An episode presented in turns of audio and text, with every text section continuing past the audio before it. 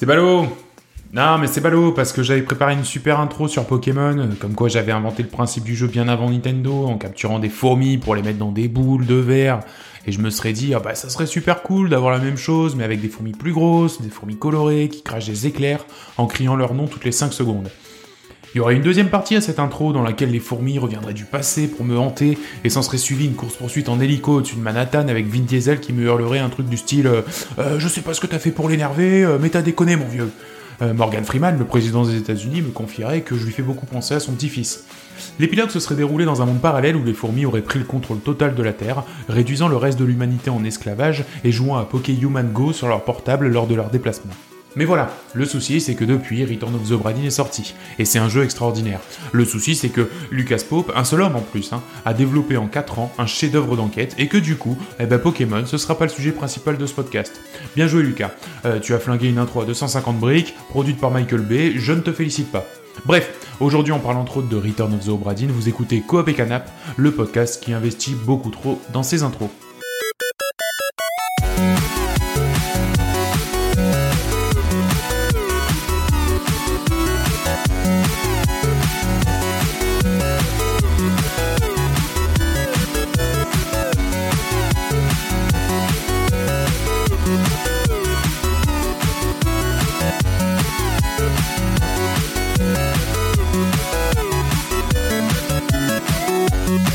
À tous, salut à toutes et bienvenue dans ce nouveau numéro de Coop et Canap. On est ravis de vous accueillir à nouveau. Qu'est-ce que Ouais. ça fait du bien, ça Cool, fait du ça bien de revenir là, de parler, Ah de dire des, des bêtises sur le jeu vidéo. Ça va, tout, tout s'est bien passé pendant ces dernières... Il fait froid, hein? Ouais, Il ah fait ouais. froid, hein, on quand même. hein, vous on parlait trouvez de pas météo pendant deux heures Ouais, on peut peut-être faire un podcast météo SMR, euh, va savoir. et gilets jaunes. Oh là, non. eh, Non, on non, on va- pas de politique. Arrête, on ne Bah, parle je vais- pas de je vais- politique. je vais très- Au montage. Je vais présenter mes deux polémistes, du coup. non, mes deux experts des, des ambiances mystérieuses, euh, à savoir donc Jonathan. Bonjour, voilà. Bonjour. J'étais là la dernière fois. hein. Et Joris. Salut Voilà, Joris, il a compris. Faut dire bonjour quand il Ah oui. Bonjour tout le monde Voilà, super Jo. Bonjour maman. Si tu m'écoutes Alors, euh, au sommaire de cette émission, euh, ben, on va commencer par des petites news. On va parler de la, de la conférence X018 de Oh. Microsoft ainsi que C'est des qui va en Game parler Awards. C'est toi, Joris Ah d'accord, ok. T'as préparé le truc ou Ouais, j'ai deux trois notes. Très bien. Ensuite, on passera au gros morceau de l'émission. Comme vous avez compris, on va pas parler que de Pokémon, mais on va parler de Return of the Obra Dinn, un putain de jeu indépendant de ouf. On va ensuite passer au quiz préparé par les petits doigts potelés de John. Ah j'ai hâte. Ensuite, on fera un petit tour des jeux auxquels on a joué, ce qu'on a dans le viseur, et ensuite on finira par Je peux pas, j'ai piscine, des petites recommandations pour se réchauffer au coin du feu pendant cet hiver rude. Voilà. Est-ce que c'est bon, vous êtes tous prêts pour Ouais, ce ouais. deuxième épisode? C'est parti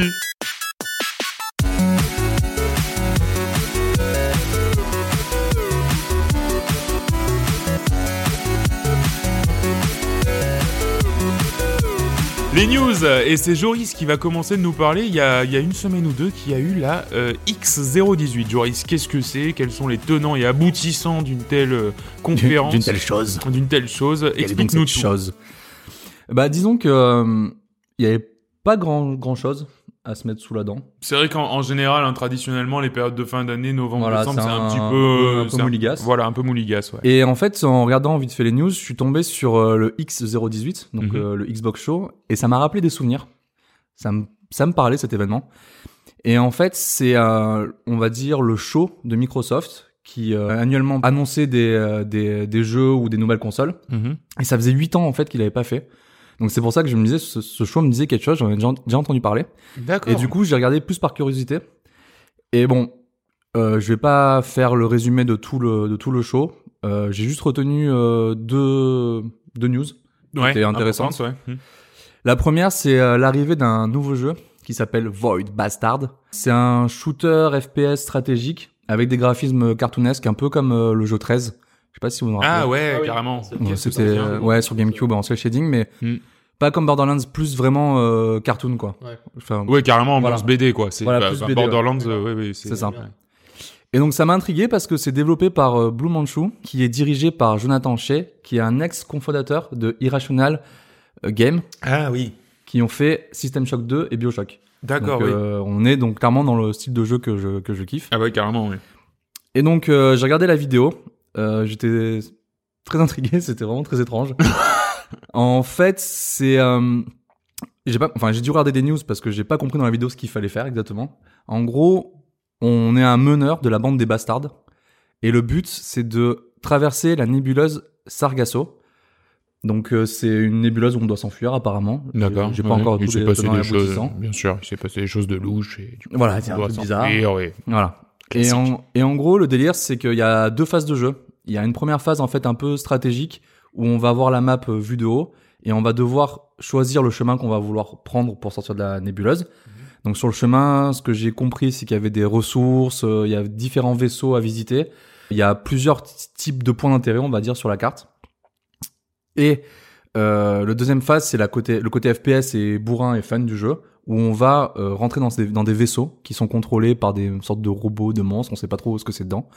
Et là, ça part en mode un peu Bioshock, où euh, bah, bah, t'as du gunfight, t'as de la de l'exploration, où il faut fouiller dans tous les euh, tous les armoires pour récupérer des ressources, etc., pour faire du craft, etc. Et Est-ce que t'avais, euh, est-ce que t'as toutes les anima- animations détaillées pour fouiller? Oui. Genre, Il tire un tiroir, il fouille un deuxième Premier tiroir. Ah, ça, tiroir. ça c'est pas passé. ça. Deuxième Ça, tiroir. c'est pas passé, hein, décidément. Je pense que en deux minutes de vidéo, euh, je pense que c'est c'est un peu plus dynamique que tout le jeu Red Dead Redemption. Les copains, Red Dead Ah, Redemption, c'était le dernier. voilà, ça me fout les bouts. On en parlera dans un an encore. Un truc qui m'a fait un peu le tilt, c'est euh, un moment dans le dans le dans le teaser, tu vois marqué en gros euh, euh, think outside the box. Et là, ça part en mode euh, Bioshock un peu où t'as des combinaisons de, de, sorts ou de d'armes à, à trouver et à créer toi-même. Où genre un moment, tu voyais, il avait une sorte d'arme qui téléportait les gens. Et en fait, il prend une, une femme, une, un monstre femme, et il la met dans une sorte de de sas de dépressurisation. Et là, tac, après, il appuie sur le bouton pour euh, ouvrir la porte et du coup, elle est jetée dans l'espace, tu vois. Ah putain, Donc, je pense qu'il doit y avoir plein de combos un peu comme Ah, ça à la. Bioshock, style Mmh. euh, la Et flaque d'eau avec l'environnement, l'électricité. quoi, tu- avec l'environnement. ouais, un peu rajouter de gameplay émergent, euh, ce genre de truc. Voilà, c'est vrai que ça marche bien, ça. hein. Bah ça c'est un peu à la mode. Et donc euh, une dernière un dernier point où j'ai pas encore trop saisi, j'ai l'impression qu'il y a un qu'il y a un, un accès un peu roguelike dans le sens où dans la vidéo, le, le protagoniste que tu joues, il arrête pas de mourir Et à chaque fois il remonte l'animation où il revit et Mhm. t'as l'impression que je sais pas si c'est un tu contrôles un des bâtards ou c'est toi le meneur qui meurt et après tu rejoues le, un autre meneur. Ouais, d'accord. J'ai pas encore compris ce système là. D'accord, ok. Mais à chaque fois t'as l'animation où tac, il te faisait bien comprendre que t'allais faire que crever et Ouais, revenir euh, ouais, ouais, ok. alors je sais pas si c'est comme un roguelike où tu recommences tout depuis le début Hmm. ou si tu reprends le point avec un autre personnage. D'accord, ok. euh, Bon, bah écoute, en tout cas, à suivre, donc tu dis ça s'appelle? Void Bastard. D'accord, Euh, bah, J'ai pas la date de sortie. ça a l'air méga cool, bah. Ça a l'air sympa, ouais. À voir le côté roguelike si c'est euh, si c'est cool ou pas. D'accord. Et après la deuxième news, c'était euh, j'en avais déjà parlé. C'était le rachat de certains studios par Microsoft. Ah oui, Hein ils en Non, étaient sûrs. Ils en étaient sûrs. Voilà, Donc, voilà. notamment euh, Obsidian, euh, Obsidian qui, euh, qui avait fait KOTOR 2 et Pierre of Eternity, et un autre studio qui s'appelle Inxil Entertainment et qui sont connus pour avoir fait euh, In The- Exile. In Exile, Oh, voilà. oui, oui. Parce que je voilà, je savais pas comment le prononcer. Alors Inxil Entertainment, Fais ta vie, fais ta vie, mon vieux. c'est ma news, c'est ma news, je vous emmerde. ta news. Voilà. Je vous emmerde. Ouais. Bienvenue dans Coupe et Canap. Et en gros, ceux qui avaient fait euh, The Bard's Tale et euh, Westland. Et, et, euh, du coup, en fait, le côté cool de cette news, c'est que Microsoft a annoncé qu'ils allaient être indépendants. Hmm. C'est-à-dire que voilà, ils les ont rachetés, mais derrière, ils allaient faire leur, leur petit euh, leur petit jeu dans leur coin, euh, qu'ils allaient pas interférer, ne Ouais. pas in- insister sur euh, sur des points, je pense, au niveau de la date de sortie, allez les gars, il faut accélérer, Il etc. faut bouger, il faut. Mais c'est, c'est, ça montre un peu, c'est un peu ce qu'ils avaient fait à l'E3, c'est-à-dire de dire, voilà, on rachète plein de trucs. Je pense qu'ils sont voilà. en train de complètement préparer le terrain Ouais. pour l'année, pour l'année prochaine, l'annonce des nouvelles consoles et essayer de se construire un super line-up. Euh, et, et pour moi, c'est, pour moi, c'est, c'est, c'est pas mal réussi. Enfin, ils sont vraiment en train de prendre des, des studios qui, en plus, ont une super réputation et une bonne street cred, comme on dit. Donc, euh, non, c'est, c'est street cred. D'accord, ok. non, c'est, et, euh, et- non, c'est vachement, c'est, Crédit c'est, de rue. c'est vachement, La banque. Crédit de rue. et euh, ce qui est cool, c'est que bah du coup, vu que c'est des studios euh, qui généralement font un peu leur beurre avec les Kickstarter, là, ça leur va permettre d'être un peu plus large et de pouvoir euh, Bien sûr. Ouais. de pouvoir avoir des thunes facilement quoi. Bah, In Exile, In Exile, euh, c'est c'est ceux qui ont fait les Wasteland, par exemple. Bah, et bah, les, les Wasteland, c'est enfin c'est c'est pas la folie. Peut-être que justement, alors que pourtant c'est le matériau de base est bien, c'est comme un Fallout, euh, un ancien Fallout, mais euh, mais euh, mais voilà, enfin c'est bah, c'est pas, il y a pas de mais d'ailleurs. C'est comme un ancien Fallout. Et, et le truc c'est que bah, ça a toujours été plutôt un peu un peu à côté, ça a jamais été très réussi. Peut-être que justement s'ils ont l'appui derrière, l'aide des gros studios et tout, ils peuvent peut-être faire des trucs beaucoup plus léchés. Ouais. Et du coup, euh, voilà pour le pour le line-up de lancement de la prochaine Xbox, j'imagine, euh, ça ça ça ça Il se peut y suit. avoir du ouais, il peut Ouais, y il peut avoir y des, matos. des- des belles choses. Voilà. Euh, bah, affaire à suivre, hein, Affaire à comme, On, suivre. comme on dit. Euh, C'est Joris. merci, merci Joris. Pas de rien. De rien, toi. Euh, et donc pour ma part, moi j'ai décidé de vous parler des Game Awards. Euh, les Game Awards, alors c'est la cérémonie des, c'est un peu l'équivalent des, des, pas des Césars justement, des Oscars euh, pour le cinéma. C'est une cérémonie de remise de prix des jeux vidéo de l'année. Euh, qui se tiendra le 6 décembre prochain. Pour cette édition, alors pourquoi? C'est c'est pas c'est pas important de suivre les Game Awards comme remise de prix parce que c'est vrai qu'à la limite, euh, bon, on s'en tape un peu qui gagne le truc de l'année, qui gagne le machin. Oh, sauf Euh, si c'est un jeu qui te ki- que tu kiffes, euh, t'es content quoi. Ouais, voilà, mais mais ça ça c'est pas c'est pas juste comme les Oscars dans la mesure où c'est aussi un, un haut lieu d'annonce. C'est devenu au fil du temps exact, c'est un haut lieu d'annonce. Ouais. Et en fait, bah voilà, le, enfin l'organisateur en tout cas nous promet le plus important line-up d'annonces de l'histoire de l'événement. Ah, Ouais, donc je pense, je pense qu'il commence vraiment à vouloir faire euh, de, de- des Game Awards un événement Ouais, un à suivre euh, pour ça aussi. Et euh, bah justement, on va en profiter euh, tant qu'on est là euh, pour se faire un petit peu un pronostic euh, des gagnants des Game Awards. On débriefera ça de toute façon au prochain épisode, surtout pour les annonces. Mais là, c'est c'est comme ça. On va pas prendre toutes les catégories parce qu'il y en a 24. Ouais, ouais. j'ai voté, ça m'a pris du temps. hein. Ouais, franchement, ouais. Tu as voté, John? Non. Ah bah bravo. Ah bah bravo. Tes aînés Et sont pas morts pour encore. ça, mais toi, Et ça se dit gilet jaune. Super. J'ai les jeunes. Mais euh, non, j'avais pas le temps. Ah bah non, oui. bah non, bah oui, ça Eh c'est. bah forcément. C'est le boulot, ça. C'est le boulot.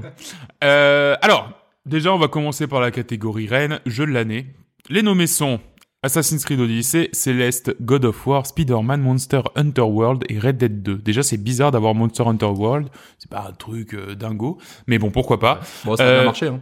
Ouais, non, ça a bien marché. Bah, c'est la percée de Monster Hunter euh, chez nous. Enfin, on en reparlera dans le, dans le numéro bilan de l'année euh, euh, fin décembre. Euh, Joris, t'avais voté pour quoi? Je sais plus. J'hésite entre. Bon, si tu devais voter maintenant. Non, non, voilà, c'est ça. Je suis en train de me dire. Euh, j'ai soit voté Céleste, soit God of War. Ouais, Un des deux. Ouais, ouais. Et peut-être Céleste justement pour le côté indépendant et. euh, Et que ça serait sympa qu'il que gagne. ça serait sympa ouais, qu'il j'ai voté Céleste également, John. Tu vois, j'ai pas joué à Céleste. Ouais. Mais euh... donc, si j'avais joué, peut-être que peut-être que je pencherais vers ça. Mais j'irais plus God of War, tu vois. God of War. Autant j'y ai pas joué, j'ai juste joué. Non, J'ai mais j'ai des un... deux. non, non, mais j'ai un peu joué chez toi, avec toi. Oui. J'ai vu pas mal de, de streams et enfin j'ai j'ai vu énormément de trucs dessus.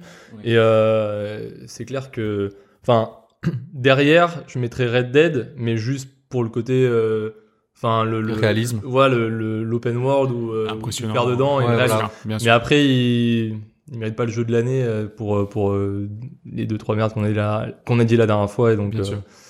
il y a mieux quand même. Alors, il y a une catégorie que je trouve très intéressante, c'est le meilleur jeu continu. Donc, c'est-à-dire, c'est le meilleur jeu qui est déjà sorti Ouais. et qui se met à jour. Oui. Bah, moi, je trouve ça intéressant. non, non, oui, oui. Euh, Mais ça, parce que bah, c'est vrai que c'est bien de saluer les efforts, notamment là vous allez voir il y en a un.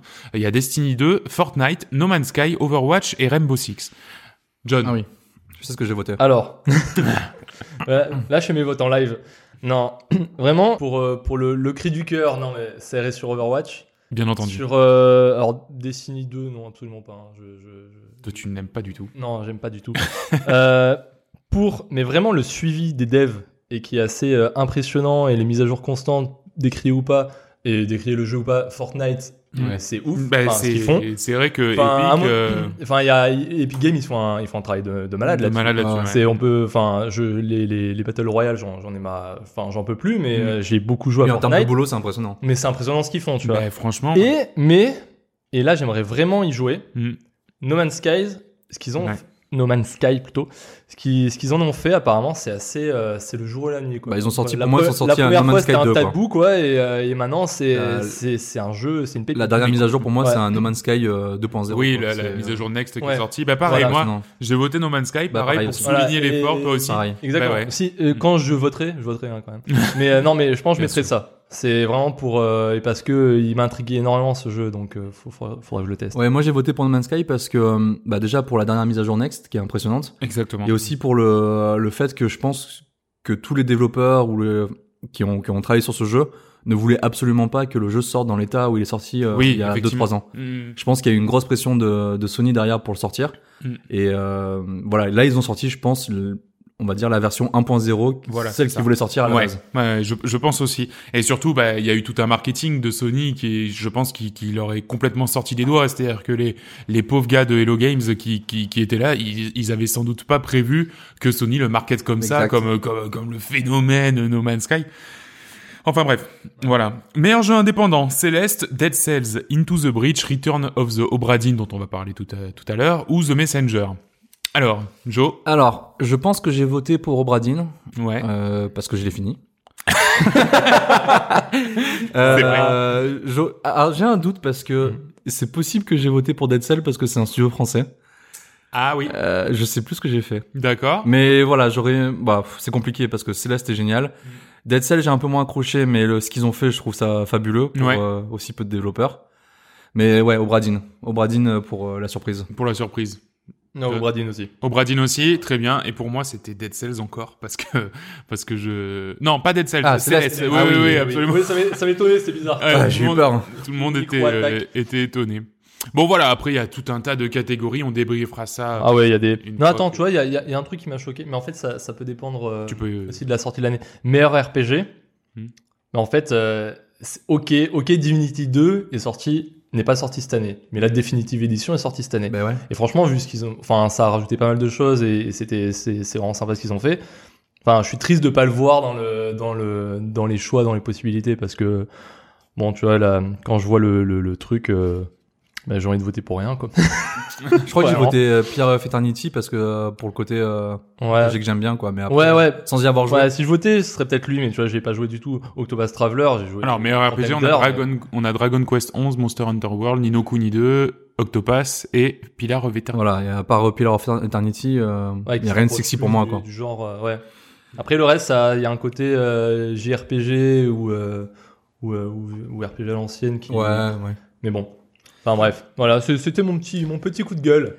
Alors pour la partie multijoueur, moi j'ai voté League of Legends. Voilà. Ah oui, très bien. Allez. J'imagine. J'imagine. Voter League of Legends. Allez, on votera. Eh ben, en parlant de League of Legends, on va passer à la partie e-sport. Qu'est-ce qu'on a de beau depuis, depuis deux semaines? Rien. Rien? Très bien. Eh ben, on va passer au gros morceau de l'émission, à savoir Return of the Obra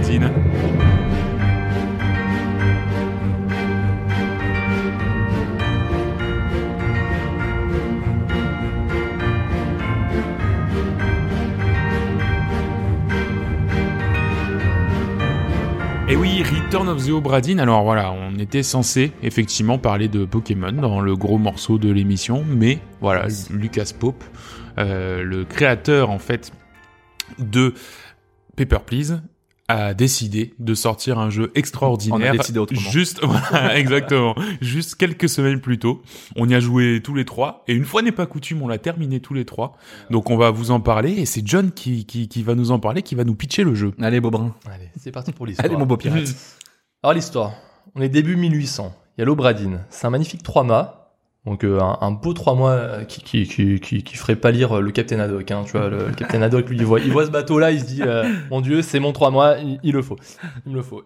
Donc le problème de, de cet Obradine, c'est qu'il est perdu en mer. Il a disparu. En fait, il avait quitté Londres quelques mois plus tôt avec une, plusieurs tonnes de marchandises et 60 membres d'équipage. Et on va se dire, mais ok, qu'est-ce que qu'est-ce qu'on fait avec tout ça? Le truc, c'est que 4 ans plus tard, il refait surface, sans cargaison, sans équipage. Tin, tin, tin. Tintintin Waouh Dieu. Mon Dieu, qu'est-ce qui se passe?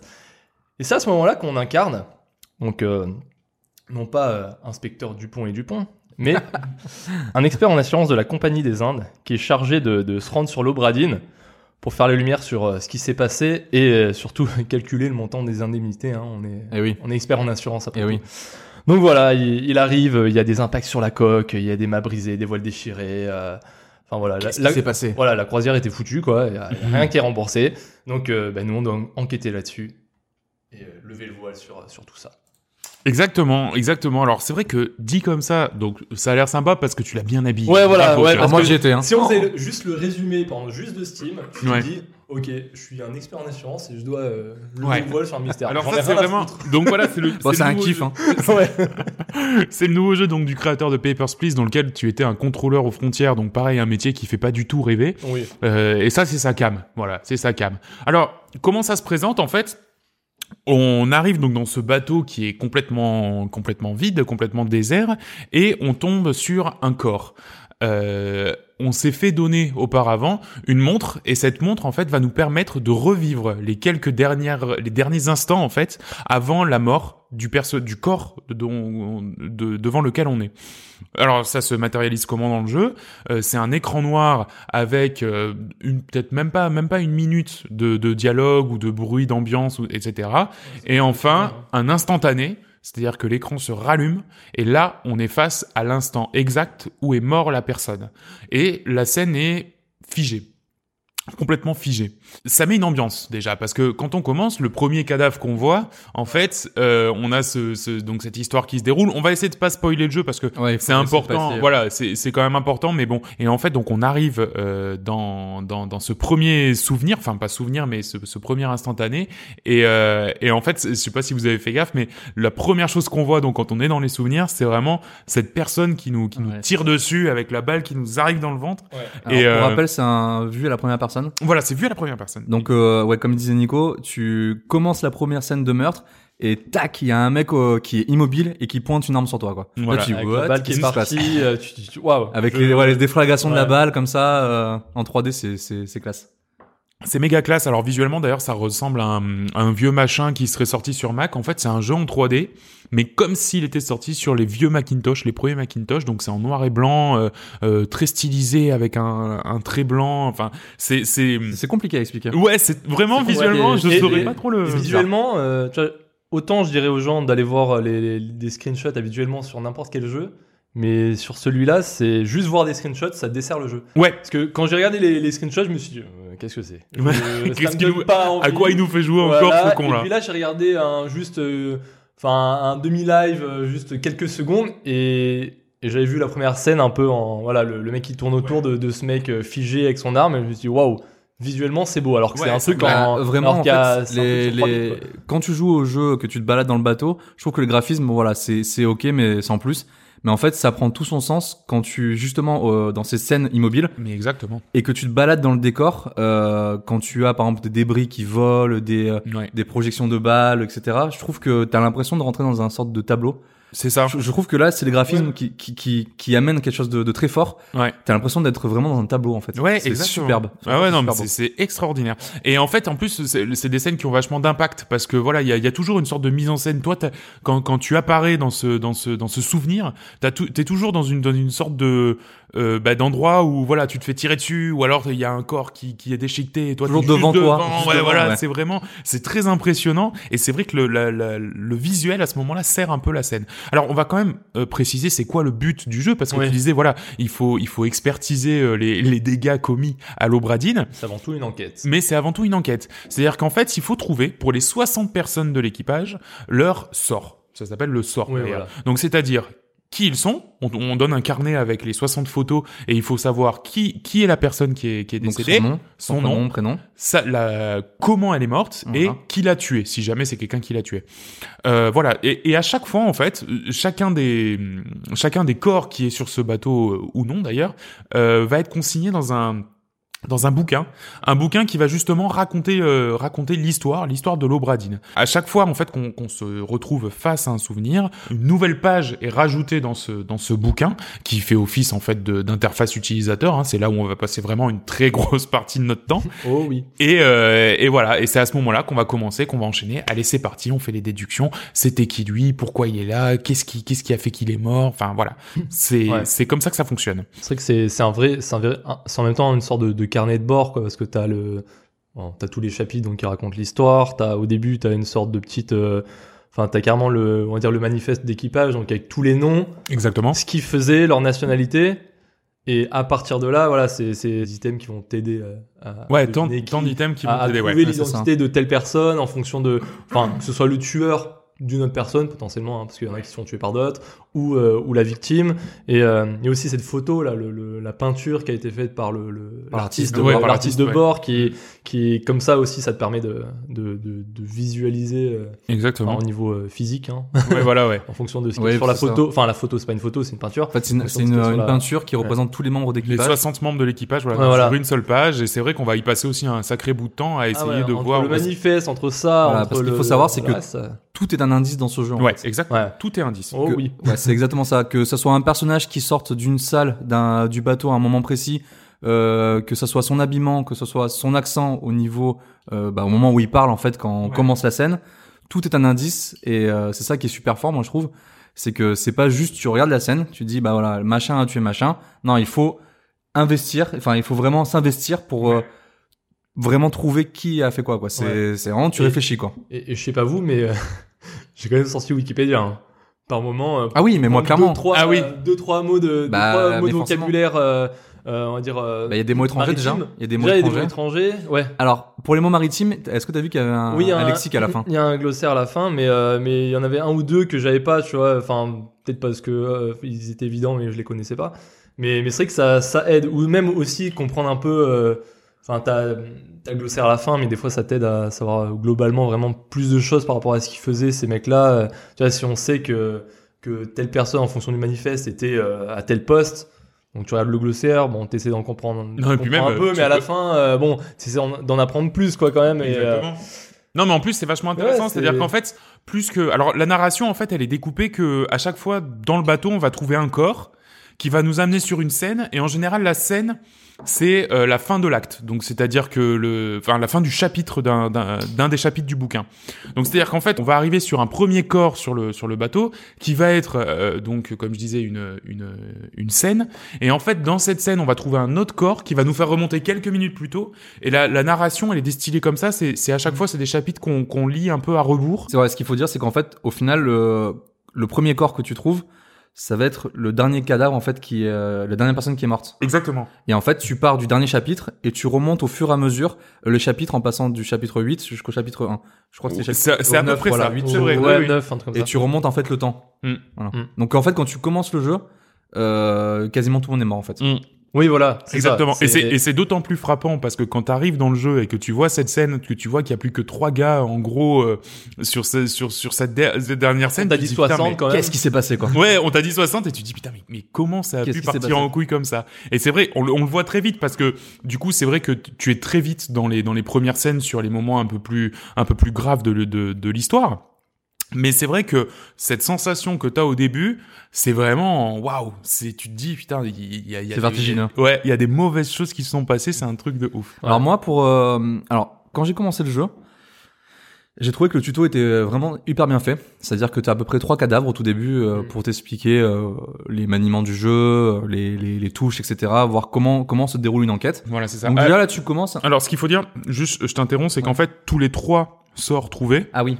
Ça valide le truc. Donc c'est pour ça que tu dis trois et c'est pas pour rien. Voilà. C'est-à-dire que vraiment tous les trois sorts trouvés, Bon. tu, tu, tu, tu- Voilà. ils, ils sont tous les trois checkés et ça veut dire ok c'est bon, tu, en- tu viens d'en trouver trois C'est ça, d'affilée. c'est par en fait quand tu vas euh, donner le nom d'un- d'une personne et sa mort, tu n'es pas sûr à ce moment-là que c'est comme ça qu'il est mort. Exactement. Et il faut, comme tu dis Nico, valider trois trois sorts pour euh, vraiment débloquer ces trois personnages. Ouais. Et donc du coup, moi j'ai trouvé que le tuto était hyper bien fait. Euh, c'était assez clair, tu, tu, tu commençais déjà un peu à réfléchir, mais bon, sans trop te prendre la tête, t'avais pas énormément Ouais, de c'est choses. presque évident. C'était presque évident, voilà. Tu, tu, tu commençais à- un peu à manier euh, euh, le carnet de bord et tout pour comprendre ce qui s'est passé. Mais alors une fois que t'as fini le tuto, voilà, tu te prends Ah, une claque. dans le oh, je me hein. suis pris une claque. T'es C'est-à-dire que tu commences les premières scènes avec genre deux trois personnes dans les euh, dans le- dans les scènes où la personne est morte et tu te retrouves avec des, des scènes où il y a 10 personnes. Mais oui, là, mais tu dis, mais qui sait tout ça Et- quoi Et je sais pas si t'as remarqué dans le donc dans ce carnet de, de, de bord, on va dire. Donc euh, à chaque fois que qu'on a terminé la, la, la scène, enfin d'avoir euh, revécu la scène, il y a marqué donc euh, allez euh, qui c'était, blablabla, et aussi ils disent combien il y avait de personnes présentes.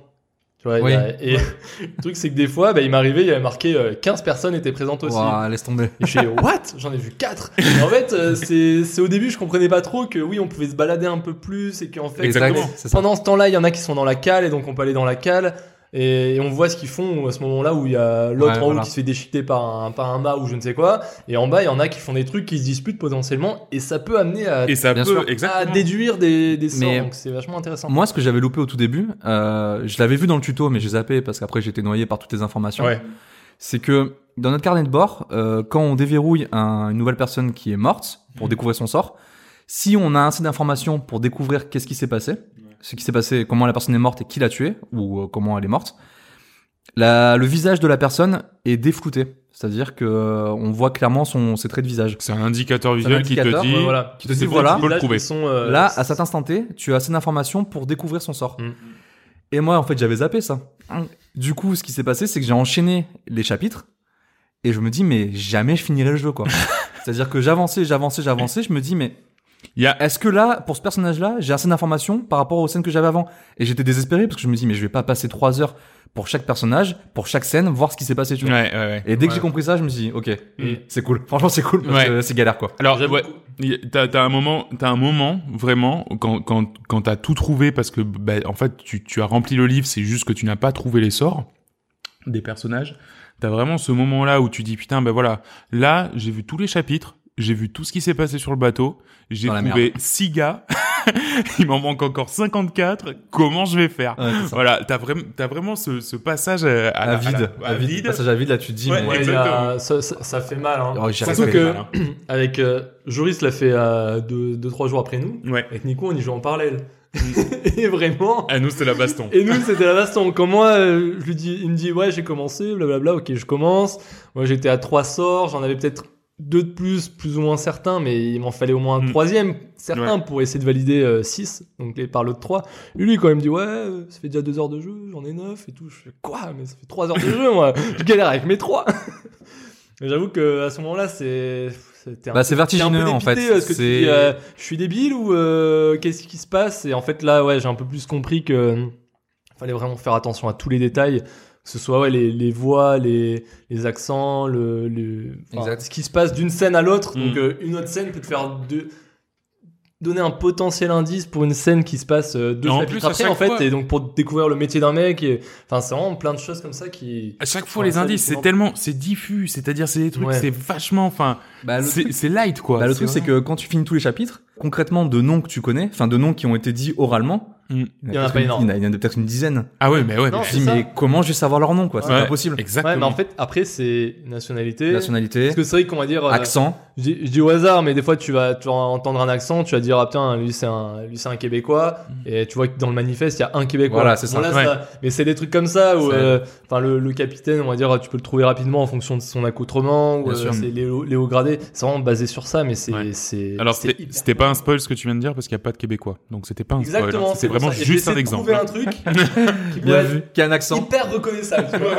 Ça. Sachant que le jeu est en, enfin, les, euh, les voix sont en anglais. Ouais, mais donc, tout. le, mais le jeu est entièrement en français. Et Voilà. ça, c'est. Voilà. Mais c'est vrai que les accents en anglais, c'est pas évident, évident. Non, Ouais. vraiment pour pour pour Et, nous euh, euh, français, ouais. Et ce qui est, euh, ce qui est, ce qui est beau, c'est que le, donc, quand on doit trouver le, je passe un peu, enfin, plus ou moins autre chose, mais c'est, euh, ça joue sur la traduction.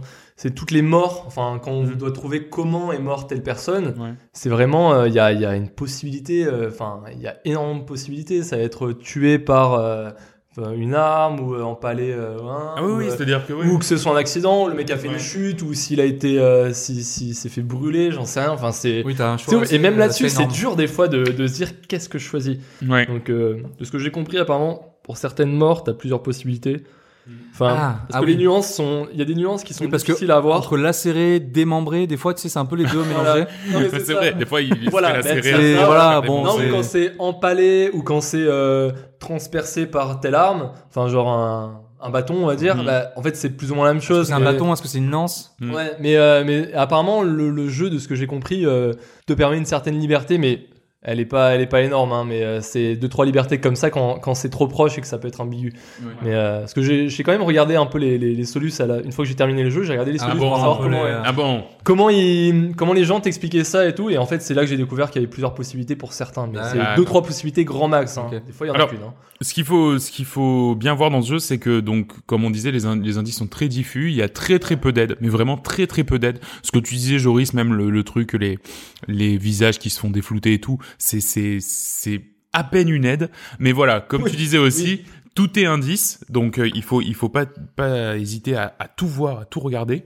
Et euh, ben en fait moi ce que ce que j'ai noté c'est vraiment on ne joue même pas un enquêteur puisqu'on joue euh, une personne des, des de, de l'assurance, mais on est un enquêteur. C'est-à-dire nous-mêmes joueurs, on est un enquêteur. On est vraiment investi par ça et c'est c'est nous qui faisons l'effort. Quand on joue à un Batman ou quoi, des fois on fait des enquêtes, mais en gros on appuie sur un bouton, ça met en surbrillance tout Voilà, ce qu'il faut voir. Euh, Tu ensuite pas, tu cherches, tu réfléchis même pas. Ouais. Là vraiment, enfin c'est un jeu, mais c'est terriblement cérébral. Un coup, on se l'est dit, de minuit à 2 heures du mat, on ne trouve rien. Oui, voilà. Impossible de jouer. Voilà, à passer les, passer les. Au final, j'ai dû faire. euh, Je crois que j'ai dû- j'ai fini le jeu en, en 8 heures. En 8 heures, ouais. Et j'ai fait trois sessions, je crois. Et euh, les, les, les deux premières sessions, elles étaient grosses, tu vois, donc euh, trois, en 3 heures de, de session, 3-4 heures. Ouais, c'est euh, à la fin, tu sais que tu À fais plus fin, rien. C'est fini. C'est quoi. mort. On prend une pause, on, on prend un café, on fait une Ah, je sieste et on y Je retourne. me sentais débile. En plus, je regardais, je revivais euh, 100 fois les mêmes scènes. Je réécoutais les trucs. Je, je- non, ça passe pas. Je alors, pas. par rapport au fait que tu dis qu'il n'y a pas beaucoup d'aide, euh, moi, un truc qui m'a beaucoup aidé, c'est que sur le haut des portraits des gens qui sont morts, Mhm. t'as des petits triangles. Oui. Et en fait, euh, le nombre du triangle explique en fait la difficulté de, enfin, de, trouver. de trouver si c'est Ouais. compliqué ou pas de trouver euh, la mort. Mm. Du coup, moi, ce que j'ai fait, c'est qu'une fois que j'ai compris que mes, euh, que une fois que les, les portraits étaient, étaient plus floutés, je pouvais les trouver. Du coup, je me suis focalisé que sur les mecs défloutés avec un seul triangle, quoi. Ah ouais. Du coup, ça m'a permis de débloquer un peu plus rapidement les, euh, Ouais. Les morts. Et après, au bout d'un moment, j'ai compris le mécanisme et, euh, et après, c'est parti, quoi. Mais, Oui, après, après, ça déroule pas mal, hein, une fois que t'en as. En parlant de mécanisme, d'ailleurs, on peut un peu abuser de cette mécanisme, de cette mécanique de du troisième sort, parce qu'en fait, si tu veux, tu peux te dire bon bah voilà, j'en ai trouvé deux, et le troisième, c'est sûr sûr, voilà. J'ai un doute. Je, voilà, j'ai un doute, donc du coup, je vais aller à tâtons. Euh, mais voilà, en fait, ça, c'est, c'est- en fait, pour moi, c'est comme s'il y avait deux, deux, deux difficultés, c'est-à-dire une difficulté où tu essaies vraiment de trouver tout par toi-même, Voilà. et une autre difficulté un peu plus simple, où le troisième, tu vas essayer de le chercher à tâtons. Bah voilà, un exemple, par exemple, on dit, imaginons que t'as, tu es sûr d'avoir trouvé deux personnes. Ouais. Le troisième, tu sais que il est mort de telle manière et que euh, c'est un russe, par exemple. Ouais. Et ben, tu vois que dans ton manifeste, tu as quatre russes. Bah du coup, tu peux essayer Ouais, les quatre clac, russes. clac, clac. Ouais, c'est si les quatre noms, à un moment, paf. Jusqu'à que ça débloque, voilà. Ah bah oui, non, mais j'ai clairement fait ça. hein. Il y, avait, il y avait environ 22 Québécois. Et bah, je les ai tous laissés un par un, quoi. Cette satisfaction quand tu vois l'écran qui se stoppe et qui te dit, ok, vous avez trouvé trois Ah mon dieu, Oh. c'est Avec la- musique. Avec la musique. Parlons, qui- parlons de la musique. Parlons de la Voilà, musique. Parlons de la on, musique. on en vient à la musique, elle est extraordinaire. Elle est Euh, extraordinaire. la C'est- musique fait euh, fait partie intégrante du jeu. Mais c'est ça. C'est juste magnifique, surtout que c'est le, le développeur qui a fait la Mais oui, mais je comprends pas comment ces gens ils peuvent avoir autant de talent. Putain, C'est mais, fou. ouais, mais c'est dingue. Ils sont ils sont compositeurs. Ouais. Ils ont des le- idées de des idées de génie. Putain, mais je comprends pas. Il est alors on a vu la photo du, euh, du développeur. Il est beau gosse. Ah ouais. euh, Ah non, mais en plus il est beau gosse, plus, Lucas il est beau Pope. gosse. Il, a, vrai. il, a, il a un vrai style en plus, avec sa, Putain. sa petite barbe taillée. euh, Ah ouais non non il est classe mais il est classe. Il, hein. il a, il a un style de pirate, Ah, je trouvais. Oh putain ouais franchement il me dégoûte. Ouais. Je Tout voudrais- Je vais- je vais lui tout Ouais on va le dire. Non, mais c'est vrai que la bande son, en fait, elle participe vachement parce que quand tu rentres, enfin, comment dire, moi je trouve que mécaniquement, quand tu quand tu joues, il y a quand même des, des manipulations à la manette, quand, surtout quand tu te balades dans le bouquin, qui sont un poil lourdes et pas forcément évidentes. C'est-à-dire que moi j'ai joué à la manette et c'est vrai que j'ai trouvé que la navigation dans les menus, euh, des fois, fallait s'accrocher, quoi. Mais par contre, t'as toujours comme récompense quand tu arrives. Ah oui, surtout que pour aller euh, voir un souvenir, il faut aller sur le corps. Donc pareil, c'est tout, c'est, c'est, tu marches dans le bateau, faut que tu retrouves le corps. Tu sais que tu veux tel souvenir, tu, faut que tu retrouves le corps. C'est pénible ça. Et quand tu rentres dans le souvenir, t'as cette musique qui démarre. Et là, tu dis bon, ça va, je suis quand même à la maison, euh, la musique est vraiment cool. Donc voilà. Et la deuxième chose que j'ai notée dans les dans les moins, mais alors vraiment, ça n'entache en rien le plaisir du jeu, c'est finalement l'histoire qui est pas, on va pas dire convenue. Parce que ça reste une. Ce qui est marrant, c'est que j'ai trouvé que c'était comme une, une sorte de tranche de vie fantasmée euh, d'un équipage, euh, d'un équipage marin, quoi, euh, d'un équipage d'un bateau Ouais. dans les années 1800. Mais il n'y a pas énormément de surprises. Voilà, c'est-à-dire que tu as une surprise qui intervient très tôt, euh, donc euh, Ouais. quasiment Une juste surprises qui, qui interviennent, mais après ça va. voilà, très tôt. Mais après, l'histoire, si tu la prends comme un seul fil conducteur et que tu te la repasses, il y a rien qui sort euh, de l'ordinaire. Et il y a un dernier chapitre qui est caché, qui est uniquement quand on a trouvé tous les autres sorts, C'est un, un poil décevant. ouais. et qui est un poil décevant parce que tu te dis ah bah putain, mais qu'est-ce qui va se passer dans ce dans ce dernier chapitre? Et en fait, finalement, pas grand chose. Voilà. Oui, j'ai pas trop compris le. Ouais, bon. Enfin, c'est pas qu'il s'y passe Bah, pas euh, grand chose, mais ouais, mais pourquoi il est caché Voilà. Voilà c'est- voilà c'est ça. Je Ouais. me suis demandé mais euh, quel est l'intérêt de le cacher Voilà, c'est ça. Ouais. Moi, je l'aurais vu dans la trame principale, ça m'aurait pas choqué. Mais ouais, carrément. Et Ouais. puis t'as- tu finis le jeu quand tu trouves les Voilà, 60 c'est corps et il y a aucun problème. Exactement. Donc voilà, alors bon, euh, malgré tout, hein, vraiment, c'est des, c'est des, c'est des points qui n'entachent en rien euh, le Non. plaisir qu'on a Tu vois, pris à parcourir comme tu ce disais, jeu. L'histoire, elle est pas anecdotique, mais limite, je la vois comme un, comme si c'était un personnage secondaire, t'es du jeu, tu vois. C'est, euh, C'est bah, ça. Toi, t'es là, tu, tu t'évolues, t'es- t'essaies de comprendre ce qui se passe avec tous tous les, tous les membres d'équipage. Mm. Et puis il y a cette histoire qui est, qui est en fil rouge. euh. Bah, Bon, bah, elle- elle devient secondaire parce que euh, la mécanisme de, de recherche, en fait, elle prend le dessus. C'est tellement Ouais. génial, tellement grisant de trouver le. Mais Ouais. Qu'est-ce qui s'est passé pour euh, tous les personnages Oui, au voilà. final Euh, je pense que bon non Mais, mais c'est. pas je sais- trouvé je sais pas dingo, si c'était mais- avec vous qu'on. C'est c'est l'un de vous qui disait euh, euh, ce serait cool à la fin d'avoir un, une sorte de, de récap de l'histoire. ouais, oui c'est ça Un film. les- Une sorte de. de bah, moi j'aurais bien vu une vidéo tous qui, les- qui, qui voilà. retrace tout en fait toutes ces petites euh, séquences audio là mis bout à bout avec ah pourquoi tu fais ça? et tout et tac la, la séquence figée tu remarques ce qui s'est passé hop t'enchaînes et Ah, comme mais- ça t'as as une vraie la vraie histoire qui se déroule et tu dis ouais en fait mais surtout qu'en plus il y a des mecs qui meurent tu te demandes pourquoi enfin tu trouves pourquoi il est mort ouais. tu sais qui potentiellement qui l'a tué et comment mais pourquoi? Des fois tu te poses des questions ah oui il y en a mais tu qu'est-ce ils qui s'est passé je pense ils qu'ils ont vrillé ils ont vrillé en fait ouais, Ouais, t'as des gars qui ont ah ouais ils ont vrillé sec hein il y en a qui ont vrillé hein, Après, il y a matière à. Hein. Oh, tu vois, ça, c'est un massacre le film. Hein. S'ils Ouais. avaient fait un, vraiment un récap, Ouais. mais tu deviens fou, quoi. C'est pendant un quart d'heure, c'est un massacre le truc. Mais je, voudrais le voir en film ce truc Mais carrément. c'est il y a Un long métrage. mais avec des vrais effets spéciaux et tout, tu vois, ça donnerait bien. L'histoire donnerait, mais là, là, c'est vrai que l'histoire, bon, bah, tu t'en fiches un peu. Au final, tu t'en fiches, ça pourrait être euh, n'importe quelle autre histoire, un peu stylée quand même, dans un, dans une ambiance euh, assez, euh, assez cool, parce que tu ferais pas ça n'importe où. Là, l'ambiance maritime avec euh, tout, tout ce qui peut se passer, voilà, il y a, il y a des trucs un peu chelous qui se passent. La musique. Mais la musique, La musique est dingue. mais, mais c'est vrai que, bon, c'est surtout l'enquête, hein. L'enquête, Ouais, c'est- elle est exceptionnelle. Enfin, Ah oui, oui, vous oui, pouvez, euh, c'est prenant, quoi. C'est- Mais c'est c'est- pas arrêté. C'est vraiment un coup de maître et encore une fois voilà par par Lucas Pope. Euh, bon bah je pense que tout a tout a été dit. Hein, Oh oui. franchement on s'est on s'est on Oh s'est oui. régalé. On, ne fini. mais et Joris l'a fini. Joris l'a fini. Hein. Extraordinaire. Ah ouais, là, Euh, donc ça s'appelle Return of the Obra Dinn. C'est sorti donc le 18 octobre 2018, développé par Lucas Pope, qui, qui en plus d'être Un bon dieu. développeur est beau gosse, euh, disponible sur PC et Mac pour le prix de 16,79€. Et franchement, c'est 16,79€ qui sont très très bien investis. Euh, petite revue de presse de, de ça. Allez, oui. Euh, le site Le Monde, donc euh, pareil, hein, dit que c'est un très très bon jeu, se sont aussi régalés. Il, comme nous, il souligne un petit peu le, le, le petit moins euh, par rapport à, à l'histoire, le fait que ce soit compliqué aussi de naviguer dans les flashbacks, hein, comme on a dit, il faut à chaque fois se balader et tout. euh. Mais c'est vrai qu'en fait, ce, ce défaut-là, euh, tu le retrouves beaucoup au début, quand une fois que tu as fini tous les chapitres, où là, tu te dis, ouais, va falloir, va falloir que je marche tout le temps. là, il va falloir vraiment que, que je trouve tous les cadavres. Mhm. Et au final, une fois que tu as compris le mécanisme, comment ça marche, je crois que c'était un, un peu moins pénible. Ouais, voilà, c'est ça. Ça devenait, ça devenait naturel, en fait. Ouais. La VF est très bonne, ils disent ensuite, la direction artistique. Les bruitages. Elle est coupée, les bruitages, ouais, exactement. Ouais. Bah, de toute façon, c'est vrai que, en plus, moi, j'ai- joué à un moment avec le casque sur les oreilles, t'as vraiment l'impression d'y être, quoi. Ah ouais, Enfin, ouais. Ah, moi, je suis C'est trop toujours bien. avec le casque quand je joue, donc là, c'est. c'est- euh, mais c'est trop cool, hein. C'est Ah vraiment. être cool. hein. c'est le, le sound design est super. Euh, Gameblog le- lui colle un bon vieux 9 sur euh, sur 10. sur 10. Waouh.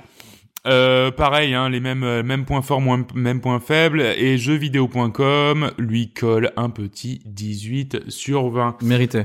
Ce qu'en pensent les ploucs, Joris, est-ce qu'il y a des gens qui ont trouvé du mal à dire de ce jeu Eh ben écoute, apparemment, oui. Ah bah, je t'écoute. Ah, quand même. apparemment, Tu m'as oui. fait peur. Alors, premier avis de Tacitus Kilgore. Alors, jeuxvideo.com, on supprime les mauvaises notes? Ok. Je le redis, le jeu est mauvais. Probablement un des plus mauvais de la gêne actuelle. N'achetez pas ce jeu. Premièrement, car il est mauvais. oui, bah ça, on l'avait quasiment compris. tous les aspects principaux. Et deuxièmement, car l'acheter, c'est cautionner que les devs fassent des jeux pourris juste pour rentrer du pognon. Un beau zéro. Ah Zéro ouais, sur 20. non, 0 sur 20. Ouais. C'est rien. Non mais faut le comprendre, il a, il a dû, je sais pas, son père était marin, sûrement il s'est barré, il a jamais revu. Ouais, c'est pour ça. Team 21 19 95. Ah oui, c'est c'est son numéro de téléphone, quoi. Une honte. 0 sur 20. Ah, point Point. Ah oui, d'accord. Oui, ça, ça, c'est radical déjà, hein, comme. Ouais, comme il a tout dit. Euh, Insomniac New. Mhm. Juste pathétique. Ah ouais. Je ne vois même pas pourquoi j'ai acheté ce jeu, sérieux. Je me suis laissé avoir. Après 5 heures de jeu, je me suis toujours pas amusé, ne serait-ce qu'une seconde. Le jeu est vraiment en retard techniquement. Et pour moi, il n'est même pas fini. La preuve avec ses nombreux bugs. J'espère trouver quelqu'un pour me l'acheter, même ne serait-ce que 30 euros, car le jeu n'en vaut même pas 20. 30 euros? Mais de quoi tu parles? Ah mince, excusez-moi, je me suis trompé. J'ai fait la review des notes de Fallout 76. ah, je suis désolé, je me suis planté. Surprise En fait, il y avait, aucune note de, il y avait aucune mauvaise note sur euh, sur Obradin. Je me suis dit bon, je vais faire Fallout 76. Moins, on aura parlé de Fallout 76. Bon, bah écoute, voilà. Et C'est c'est pas beau de se moquer, hein. C'est pas beau de se moquer, Joris, hein. Ah mais je me suis trompé, je me suis trompé, ça arrive. Excusez-moi. Ah, j'en ai un petit dernier. Bon, De sur Johnny- Fallout 76, du coup? Ah bah oui, du coup. Ah bah alors, vas-y. De Johnny D57. Franchement, je suis super impressionné. Tout le monde dit que c'est pas terrible, mais je je le trouve vachement bien. Après, j'avais pas joué au dernier. Peut-être que le 4 mieux. 17 sur 20. Ah oui, dis donc Et puis alors, c'est clair, en plus. Enfin, je veux dire, c'est c'est limpide. Limpide. Très... Encore ouais, c'est bon. Stop ou encore Très bien, ça marche. Bon, bah, c'est, c'est, merci, du coup. Bah, au moins, ça nous aura fait parler de Fallout 76. Bah ouais, on en a qui était, parlé. et on en avait parlé, c'est vrai, pas, euh, pas en parler. il y a, on en avait parlé il y a deux semaines, et c'est vrai qu'on s'était dit, bah tiens, ça va être un petit peu euh, un accident. Bah et ça l'est. Ça l'est. A priori, ça l'est. John, tu nous as préparé un petit quiz? Oui. Alors, c'est l'heure du quiz Alors, John, ce quiz Et en gros, je, je, je vais pitcher des jeux, euh, plus ou moins à l'arrache en fait. Ah, du coup. Avec un accent? Non, ah, non, je peux pas faire les accents. Si tu veux, je Ah, peux yes. parler comme Gollum, mais ça va faire fuir des gens. Donc voilà, hein, c'est en gros c'est une sorte de, de résumé un peu bêta de, de- D'accord. d'un jeu. Voilà, j'en j'en ai. C'est l'équivalent du résumé Netflix, mais pour les jeux vidéo. Exactement. c'est un beau résumé. Donc voilà, bon bah là c'est c'est euh, Rapidité. c'est affrontement rapidité hein. OK. Très bien, ça marche. Donc, alors premier. Pokémon. Non. alors en fait, c'est c'est quatre mecs, ils dévalisent euh, plein de bâtiments dans une ville. Payday. Ouais, ça va être chaud. J'avais la jaquette, je voyais les 4 mecs avec Ah le oui, tu vois le truc et j'avais pas du tout le jeu. La, la- la fin c'était et en fait le truc c'est que cette ville elle est composée exclusivement de flics et de mecs du SWAT. Ah bah oui, Payday. Euh, c'est clairement le c'est clairement le, le jeu. Payday, c'est ça, oui. Suivant. Alors en fait, il y a, il y a- il y a un gamin, donc euh, sa, sa petite sœur, elle se fait kidnapper par un énorme oiseau. Le gamin il se dit qu'il va rejoindre une bande de pirates euh, pour la trouver. Et... Zelda The Wind Waker Ah ouais. Oh la vache. ouais, ouais c'est chaud. hein. Je crois que c'est un des seuls, un, seul- un des seuls Zelda que j'ai joué en plus. Donc c'est un, c'est un scientifique muet. Donc il arrive dans une ville qu'il connaît absolument pas. Silent Hill Et, euh, et dans cette ville, il va inciter la rébellion à, renverser- à renverser le gouvernement. En plus, lui, le gouvernement, il le connaît absolument pas. Voilà. Waouh, qu'est-ce que c'est que ça? Oh la vache, qu'est-ce que c'est que ce truc? Un scientifique muet Ah, Half-Life? Ok. 2 Voilà. Ah oui, c'est un scientifique euh, en. Prince Maurice. voilà. Mhm, On a fêté les je- 20 ans, tiens. Le- Ouais, euh, exact. Aujourd'hui, Mais, mais dans le 2, en gros, il revient dans la ville et à un moment donné, il s'allie à la rébellion pour, euh, pour, euh, pour foutre le bordel. Mais le mec, en fait, il connaît rien, il, est, il a pas de souvenir de ça. Enfin, il sait pas, il sait pas où il est, quoi. Ah oui, Ou non, non, mais il il a arrive. le bordel. Oui, non, mais. Non, mais c'est ça. Exact, c'est vrai. Donc, euh, ensuite. C'est trop cool. Alors, pour l'instant, on est à 3. À zéro. Le massacre. Quatrième. Donc, euh, C'est donc euh, c'est un, monde où il y a des, des ados assoiffés de sang qui euh, asservissent la faune locale pour diriger des clubs de combat d'animaux. Pokémon Poké- Ah, Bâtard. Eh ouais. Mais tu m'as laissé celui-là, c'est pas possible. Non, mais oui, mais en plus, je, je suis en plein dedans. c'est peut-être pas ça. c'est bizarre, c'est pas comme ça que je le vis. ah oui, là ça va être court. hein. Donc c'est l'histoire de Mario qui accomplit ses Mario travaux d'intérêt général. Mario Maker? Ah, il faut trouver le nom du Mario? Ah bah oui. Ah bah oui, c'est Mario sur euh, GameCube. euh, Avec le, le jet d'eau. Je sais plus le nom. Ah Je te mettrais bien un point là-dessus. Ouais, je sais plus le nom. Je sais plus. Mario Sunshine. Mario Sunshine. Mario Maker Ah, Ah non, non, un point pour Nico aussi quand même. Euh, Bon, c'était allez, allez, allez. on peut faire c'était des- Super Mario Il y, a- il y Sunshine. aura pas de point, il y aura pas de point. il y aura Pas de point, voilà. Il a, lui, il a le titre, toi, t'avais le. J'avais le, j'avais le gameplay. C'est J'avais c'est vrai, le gameplay. c'est vrai que si on avait fait une équipe, on aurait été des tueurs. On les aurait tous eu. Ouais. C'est vrai. Mais bon, Alors, vas-y, on eu moins de- Mais moins bon, d'intérêt. C'est pas le cas et je me fais éclater. Alors. Donc 3 1 toujours. 3-1. Euh, donc c'est c'est l'histoire d'un mec.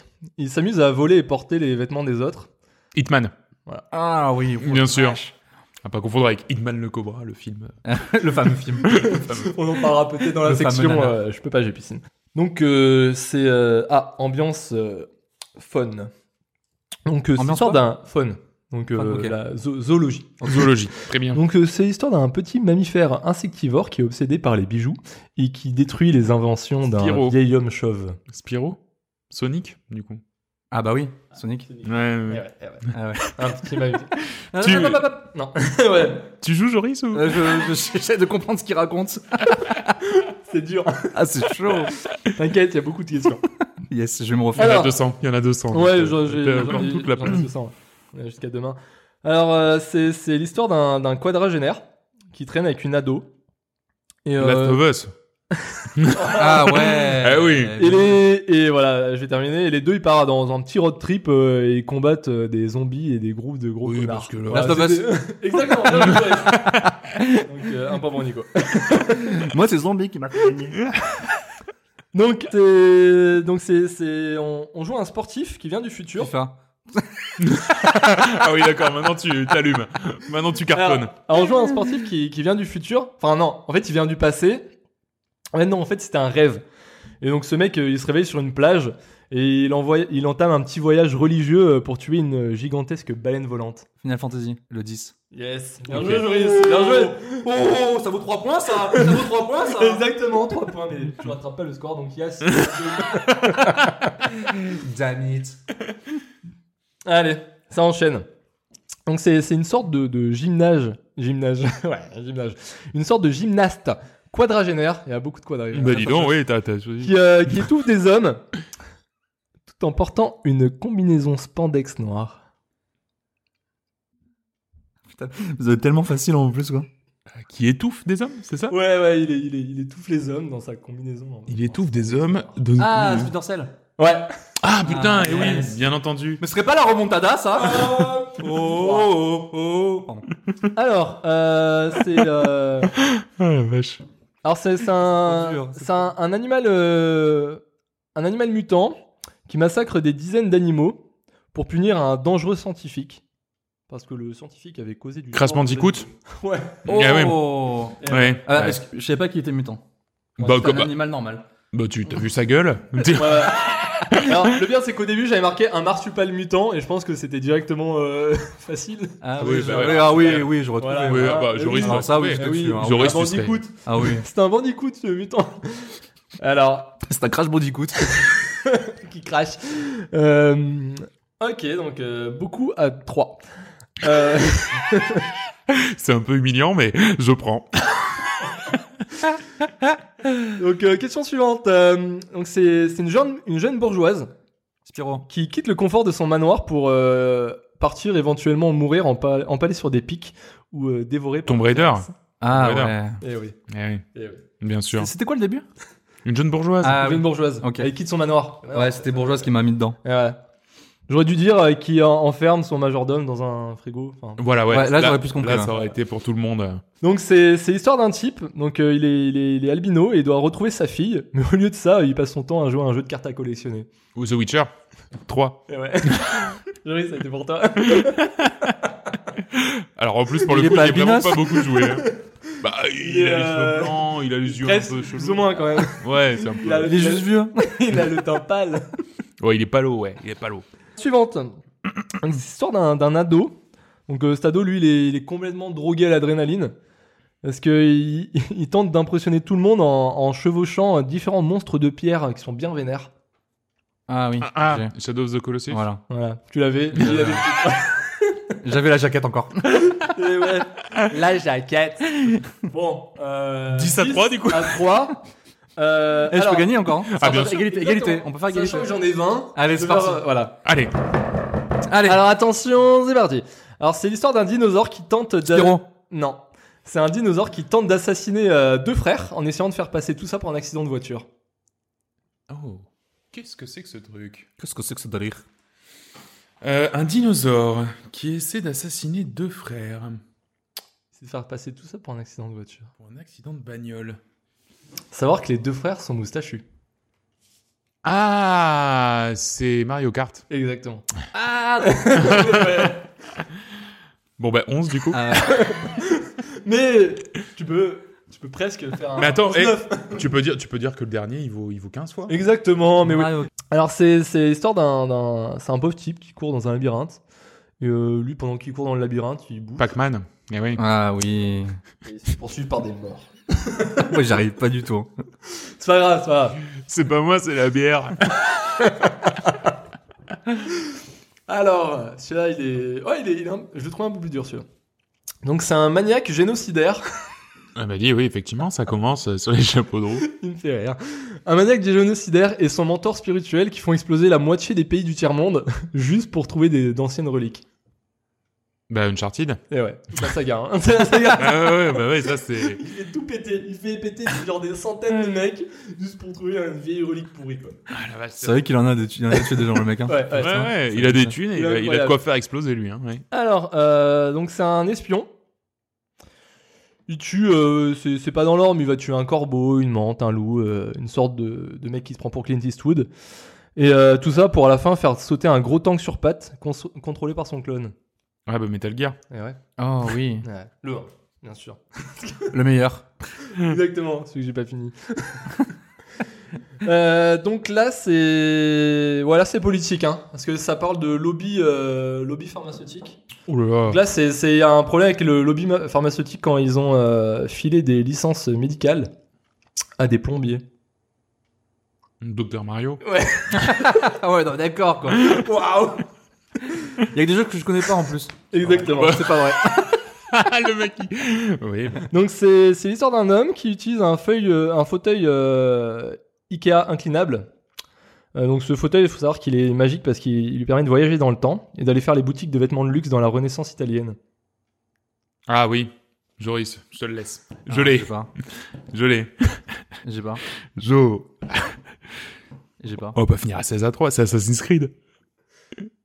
Le 2, ouais. Pourquoi le 2 Il fait quoi dans le 2 Bah il va à Florence. Bah, il est en fait euh, dans Assassin's Creed. Ah, le fauteuil 2. de. Ah putain. Alors ouais, le fauteuil Ikea, c'est le, le, le- c'est Des- Desmond, je crois qu'il s'appelle. le- ouais, c'est ça, ouais. Desmond. qui revit son sa vie antérieure. Ok, là, oui, d'accord. euh, Ah oui, oui, j'ai. pour voilà, voilà.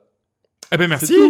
C'est Merci. toujours Donc du coup, on finit trop bien. On euh finit à 16, à 16 à 15, hein. C'est, c'était, Ah la vache, euh, c'était serré, serré. Ouais, ouais, dis donc. euh, je- Serré, serré, hein. C'est une trop bonne euh, idée. Je le montre à la caméra. Voilà. Oui, oui, 16-15, dis donc, c'était... Euh, c'était serré. Bravo, Joris. Merci. Eh Ben, maintenant que ce quiz est fait, euh, ben, on va on va se demander mais qu'est-ce qu'on a bien pu faire euh, pendant pendant ces, ces deux semaines? Euh, C'est la rubrique à quoi tu joues? À quoi tu joues? À quoi tu joues? C'est la question à laquelle euh, Joris, tu vas nous répondre puisque toi tu as joué à un jeu qui est sorti il y a un moment, mais qui est ressorti sur Switch. Et c'est pour ça que tu as eu l'occasion de le faire et ça s'appelle Machinarium.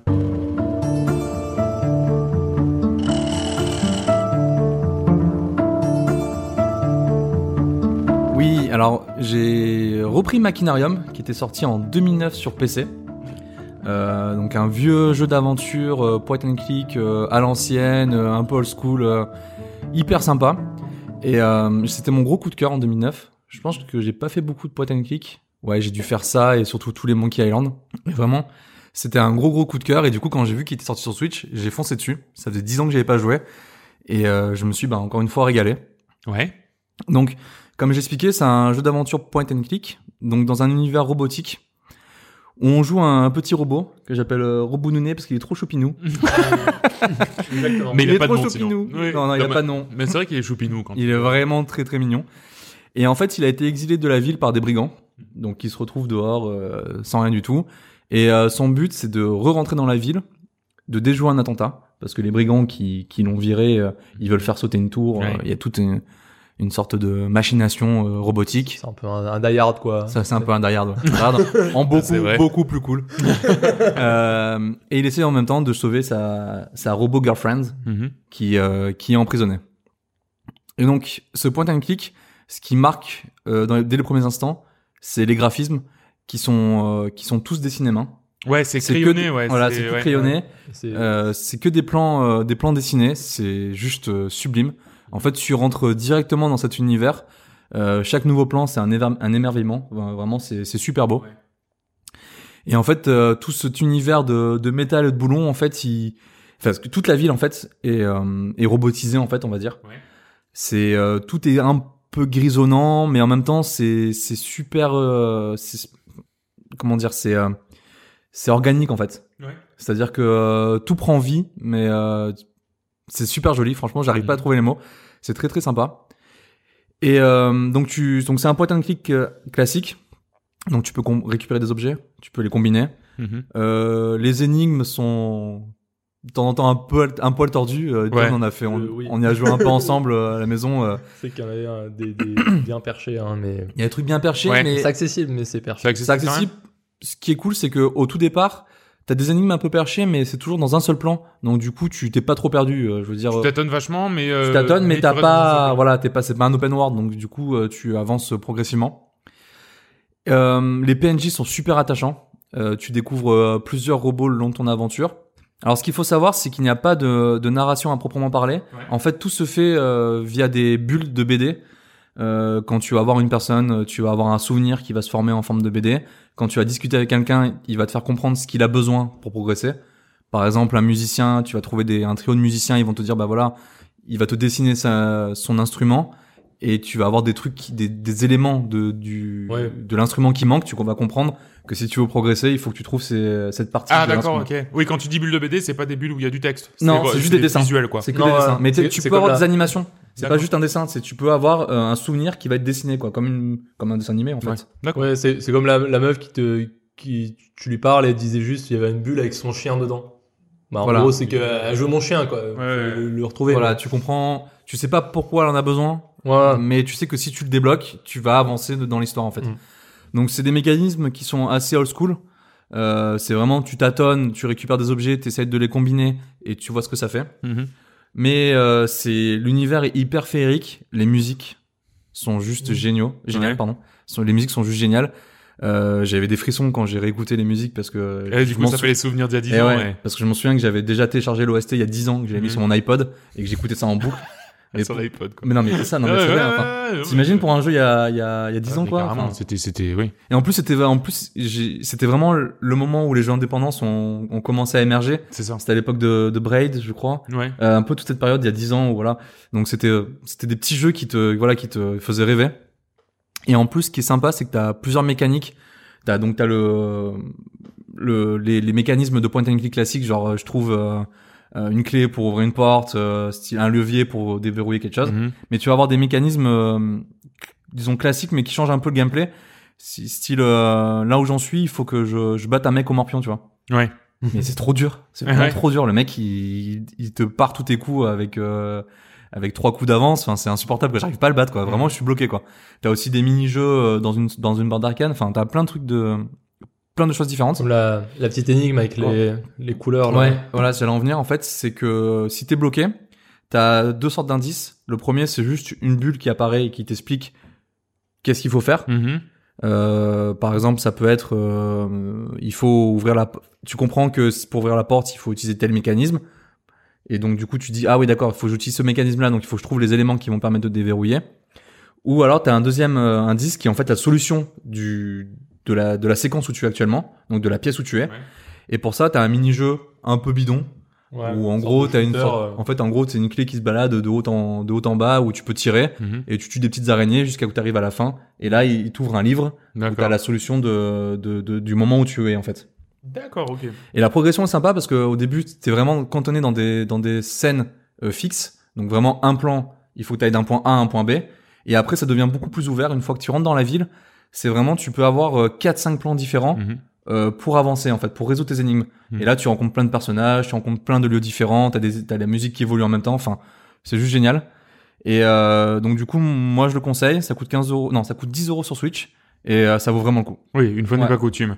Donc effectivement, ça s'appelle Machinarium, c'est sorti le 16 octobre 2009, ça a été développé et édité par Amanita Design qui depuis ont fait plein d'autres trucs en plus. Hein. Oui, et il y a des très bons jeux comme euh, Botanicula, Bonati- Botanicula et euh, Chuchel ou Chuchel euh, ouais. Chouchen, et qui paraît être pas. et qui extraordinaire. pareil, ouais, et c'est un peu toujours un peu le même sorte de graphisme euh, Voilà, très ouais, très joli c'est fait à la ça. main. C'est disponible sur PC, Mac, iOS, Android, PS3, PS4, Xbox One, Switch, Minitel, téléphone portable pour le prix de 10 euros. John, oui. tu as décidé que tu allais passer un bon gros trip rétro en attendant Stranger Things 60. Non, c'est pas. sur Ah, Oxenfree. So you all moved in? Uh, no, not really. And it's Jonas? not Jonah? Yeah, Jonas. Donc moi, euh, dernièrement, donc j'ai joué à Oxenfree. Donc Oxenfree, il y a, il y a- je- je- j'avais vu plusieurs, euh, plusieurs listes de jeux indés euh, qui disaient, euh, voilà, faut que tu joues à ça, faut que tu joues à Céleste, faut que tu joues à, tel- à tel. Il y avait Oxenfree dans la liste. Et J'aimais bien le pitch, euh, qui était, euh, voilà, une, une bande, enfin une sorte de jeu narratif. euh, euh, surnaturel, je me suis dit bon bah s'il y a un petit côté Stranger Things, euh, je prends Ah, mais pas. c'est exactement ça, ouais. Oui, Donc, ça. donc j'ai sauté le pas. En plus, il était à, il était à 5 balles euh, il y a, il y a, bah, il y a 3 semaines sur, euh, sur Switch. Donc, euh, donc même si je l'avais déjà sur PC, mais bah, juste le côté portable, en fait, j'ai- je le voulais pour euh, vraiment y jouer n'importe quand et n'importe où. Donc, euh, donc comme j'ai dit, c'est un, c'est un jeu d'aventure surnaturel. Même euh, ce qu'on pourrait qualifier et ce que j'ai vu qualifier euh, sur, sur- dans, dans beaucoup de, de tests et, et autres, c'est un, un c'est pas juste un walking simulator, c'est un walking talking simulator. C'est vrai. C'est que tout, tout se base sur. euh, certes, tu, tu te balades, tu, tu, tu vis l'histoire, mais c'est tout passe à travers les dialogues, en fait, euh, entre les différents protagonistes. Donc le jeu, euh, pour, pour situer, c'est un jeu en. On pourrait dire un peu en, en 2,5D, parce que c'est vraiment sur, euh, sur, sur un seul plan, mais, mais, mais t'as, les personnages, eux, ils sont. Déjà, ils sont en 3D.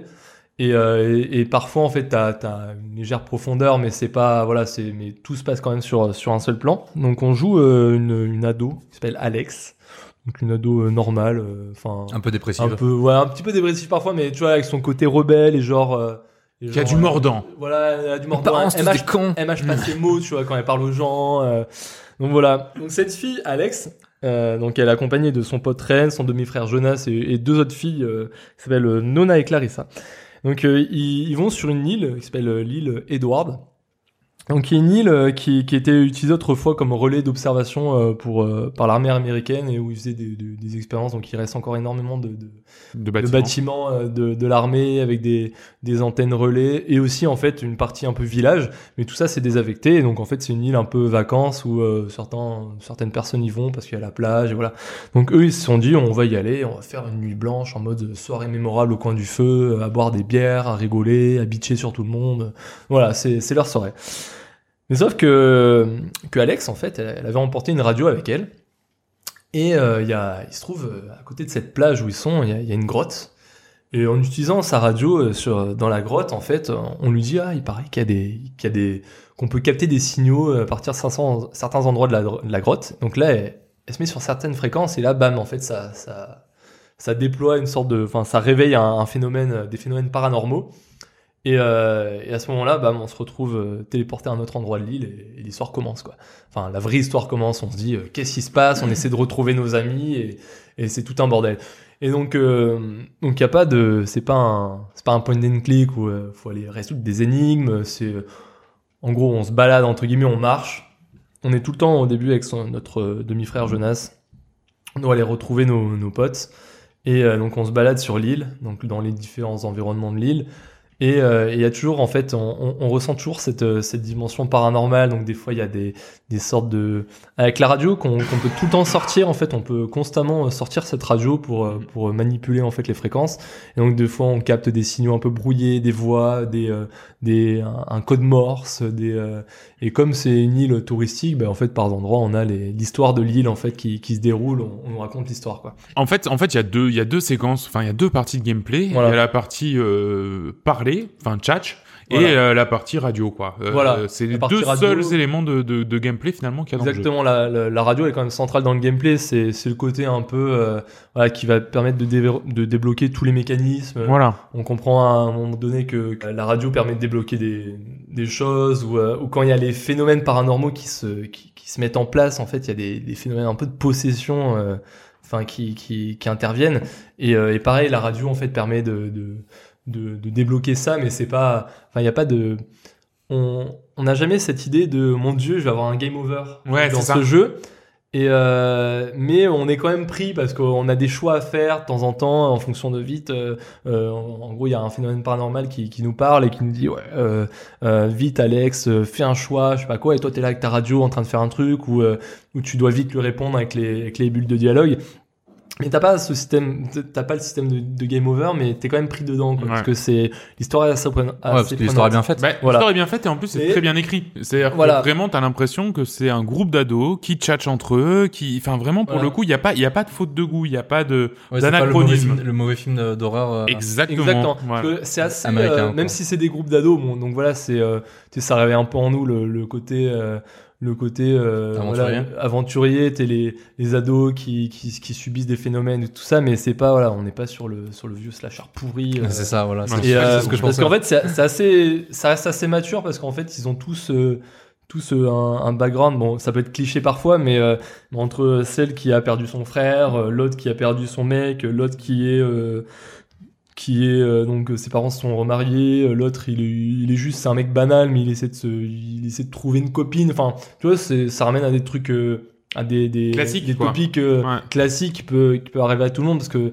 donc là on a un peu pourri d'un peu un peu de tout ça et donc ça ça ça amène en fait des dialogues hyper dynamiques et des une histoire on va dire autour de donc t'as l'histoire surnaturelle t'essaies de comprendre ce qui se passe sur l'île et t'as une sous-histoire où avec les liens entre les gens et qui sont en plus euh, donc là ce qui est euh, ce qui Mais c'est ça qui est, ce qui est finalement assez- c'est quasiment ça qui est le plus intéressant. Enfin c'est vraiment ça. les liens entre parce les personnages fait, parce que le- les liens entre les personnages sont euh, essentiellement liés au dialogue. Parce que, comme je disais, en fait, c'est un walking simulator, un talking simulator.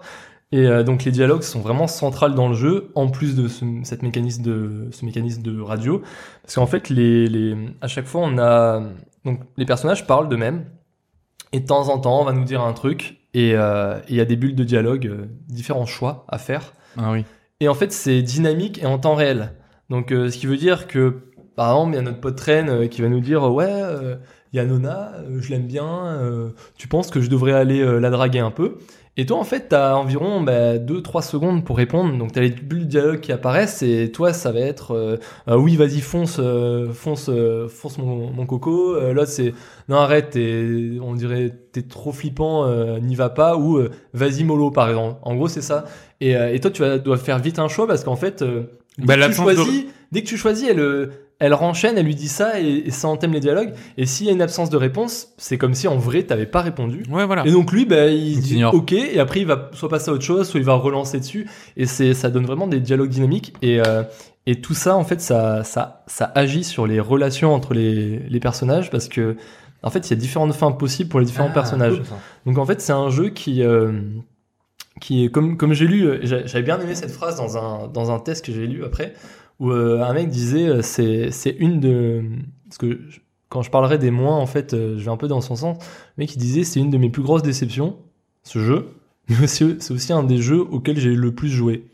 Parce qu'en fait le mec donc il y a des choses qui le qui le gênaient qui le qui le frustraient mais il a rejoué énormément de fois parce que il voulait voir les différentes situations et les différents les différentes fins parce qu'en fait euh, toutes les histoires euh, enfin voilà ça peut amener à des fins tragiques pour certains ça peut amener à des fins heureuses pour d'autres ça peut euh, des fins neutres enfin et il y a quand même quatre personnages et donc plusieurs fins possibles pour les différents personnages donc plusieurs combos possibles et donc ça peut ça peut être intéressant de, de voir comment comment c'est amené.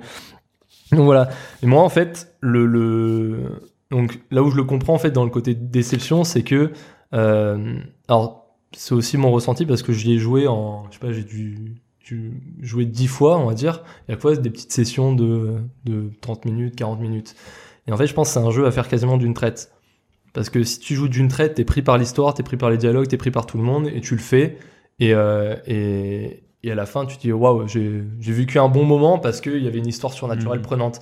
Et que moi en fait bah, à chaque fois j'ai joué une demi-heure deux jours après je jouais encore une demi-heure.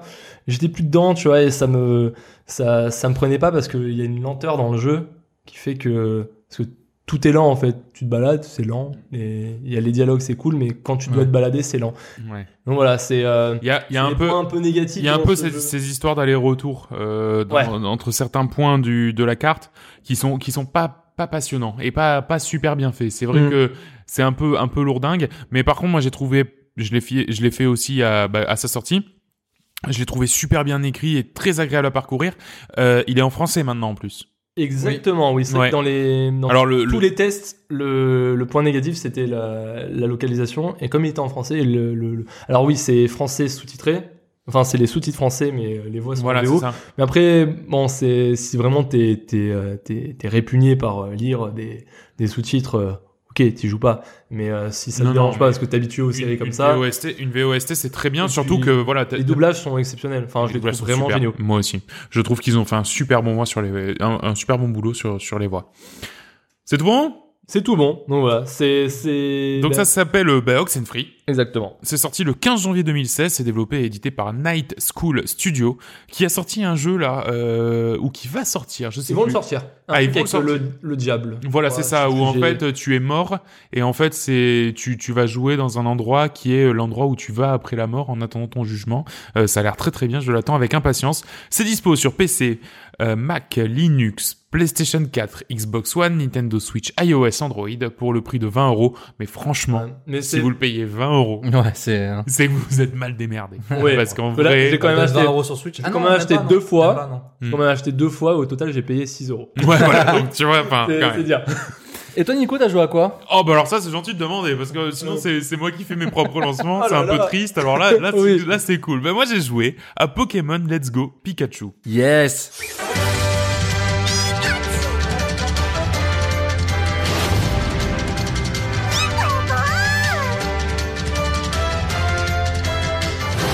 Alors Pokémon Let's Go Pikachu, euh, donc moi j'ai pris pris la version Pikachu parce que je suis un, un fan de Pokémon. Alors c'est pas une série de jeux que je mets forcément sur un piédestal, mais je trouve que c'est l'une des rares séries de jeux pour enfants, enfin en tout cas qui a pour cible les enfants et qui s'améliore avec le temps. C'est-à-dire que chacune euh, des versions de Pokémon qui sort, euh, pour moi, rajoute des éléments de gameplay, rajoute des petites activités, rajoute des petites features. Ce qui fait qu'en fait, le jeu Pokémon, le jeu, le, corps de, Pokémon est de plus en plus complet, et de plus en plus intéressant à qui veut euh, s'y pencher.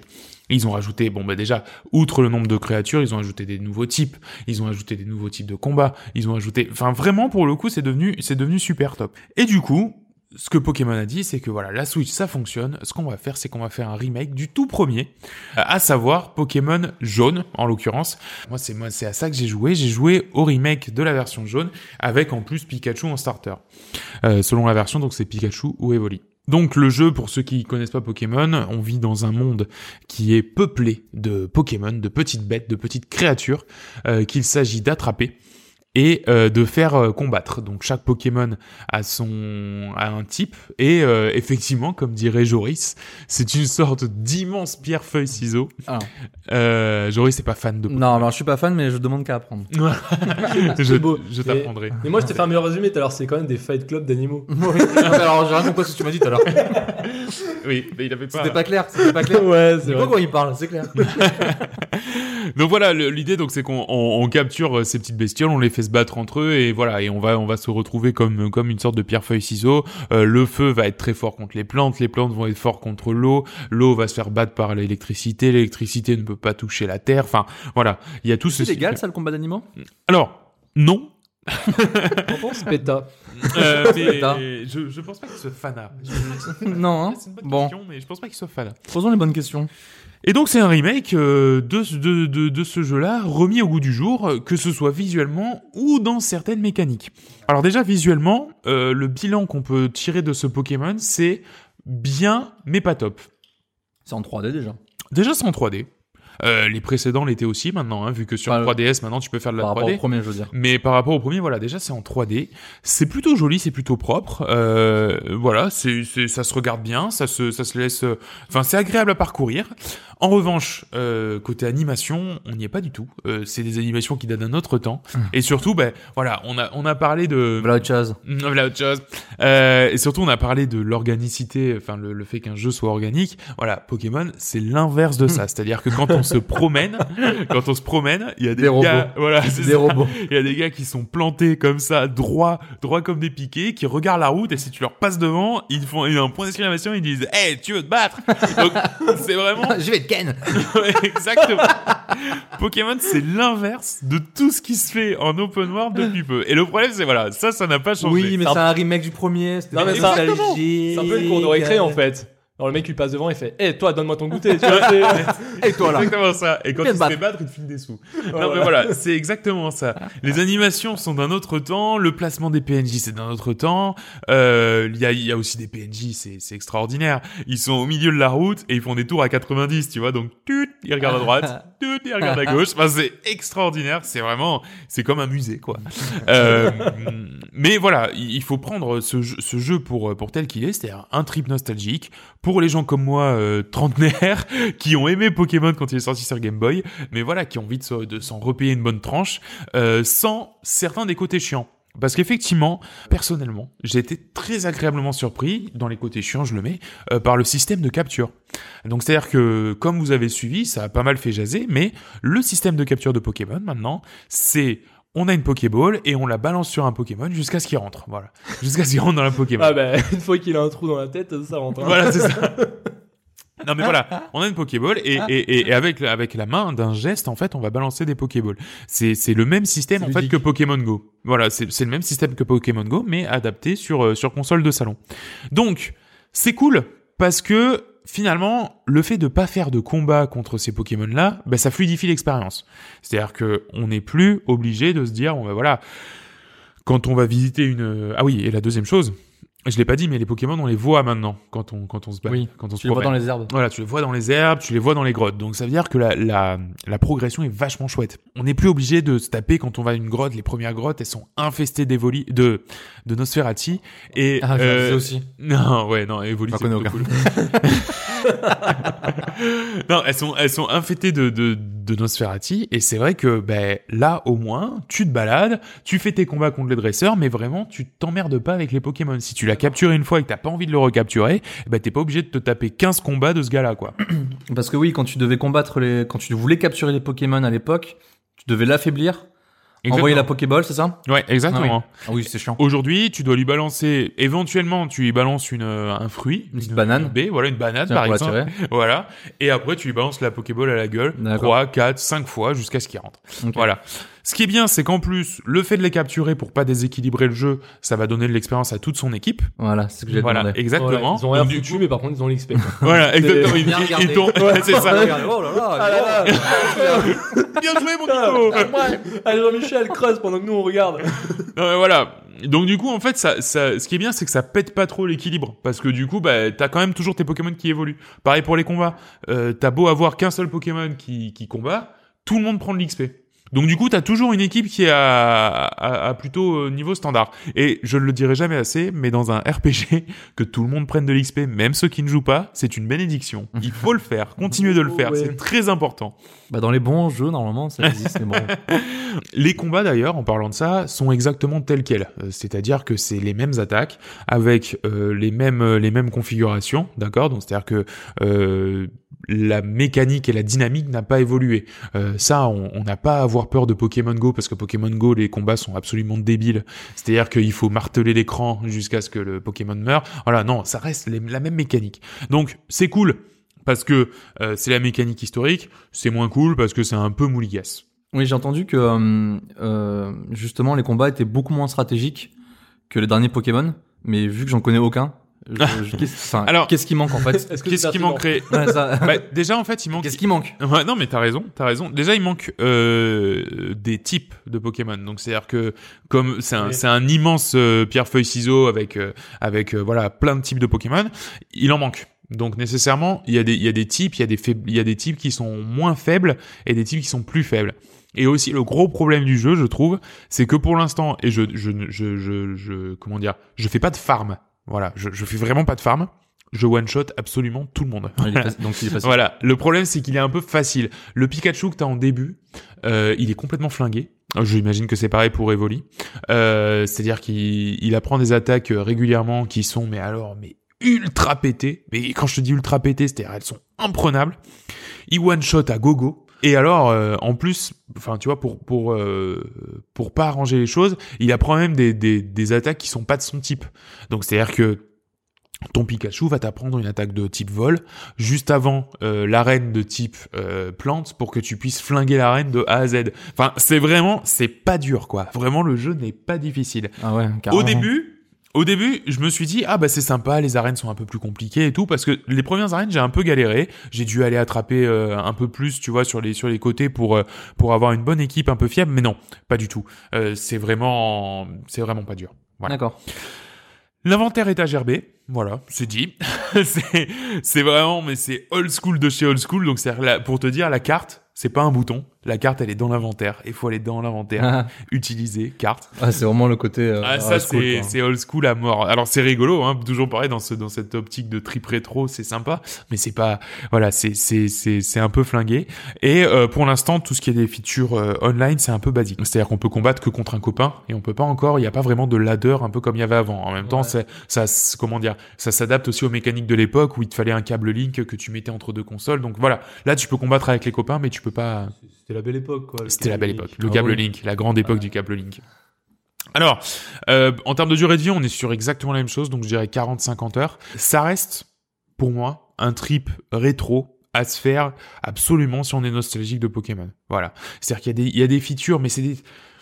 Comment dire, le cœur du jeu n'est pas touché. Le cœur du jeu, c'est c'est quasiment exactement le même. L'histoire est toujours aussi débile.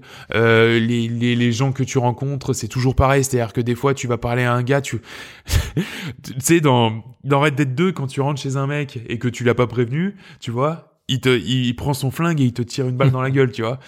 Dans Pokémon, tu rentres chez un gars, tu lui parles, il dit, eh, dis donc, j'ai changé de chaussette aujourd'hui, tiens, prends ça pour te féliciter. Et il te file deux, deux, deux Super Bowls. Et tu vois, et tu te dis, putain, mais, mais mec, je, enfin, tout le monde Je est viens de te gentil. réveiller, là, quand même. Ouais, c'est ça, je te réveille. C'est Amélie Poulain, quoi. Tout le monde est gentil. Ouais, exactement, c'est Amélie Poulain. Ouais. Et euh, non, c'est vraiment, c'est, c'est un monde, c'est, c'est à part, quoi. Ah, voilà, c'est ça le remake, trip quoi, rétro, voilà. garder les mêmes mécanismes. Ouais, mais c'est comme l'histoire d'un gamin de 10 ans qui abandonne, qui, qui, qui laisse sa mère seule avec son, son vieux voisin chelou, quoi. Ouais, c'est vrai. c'est, vrai. ouais.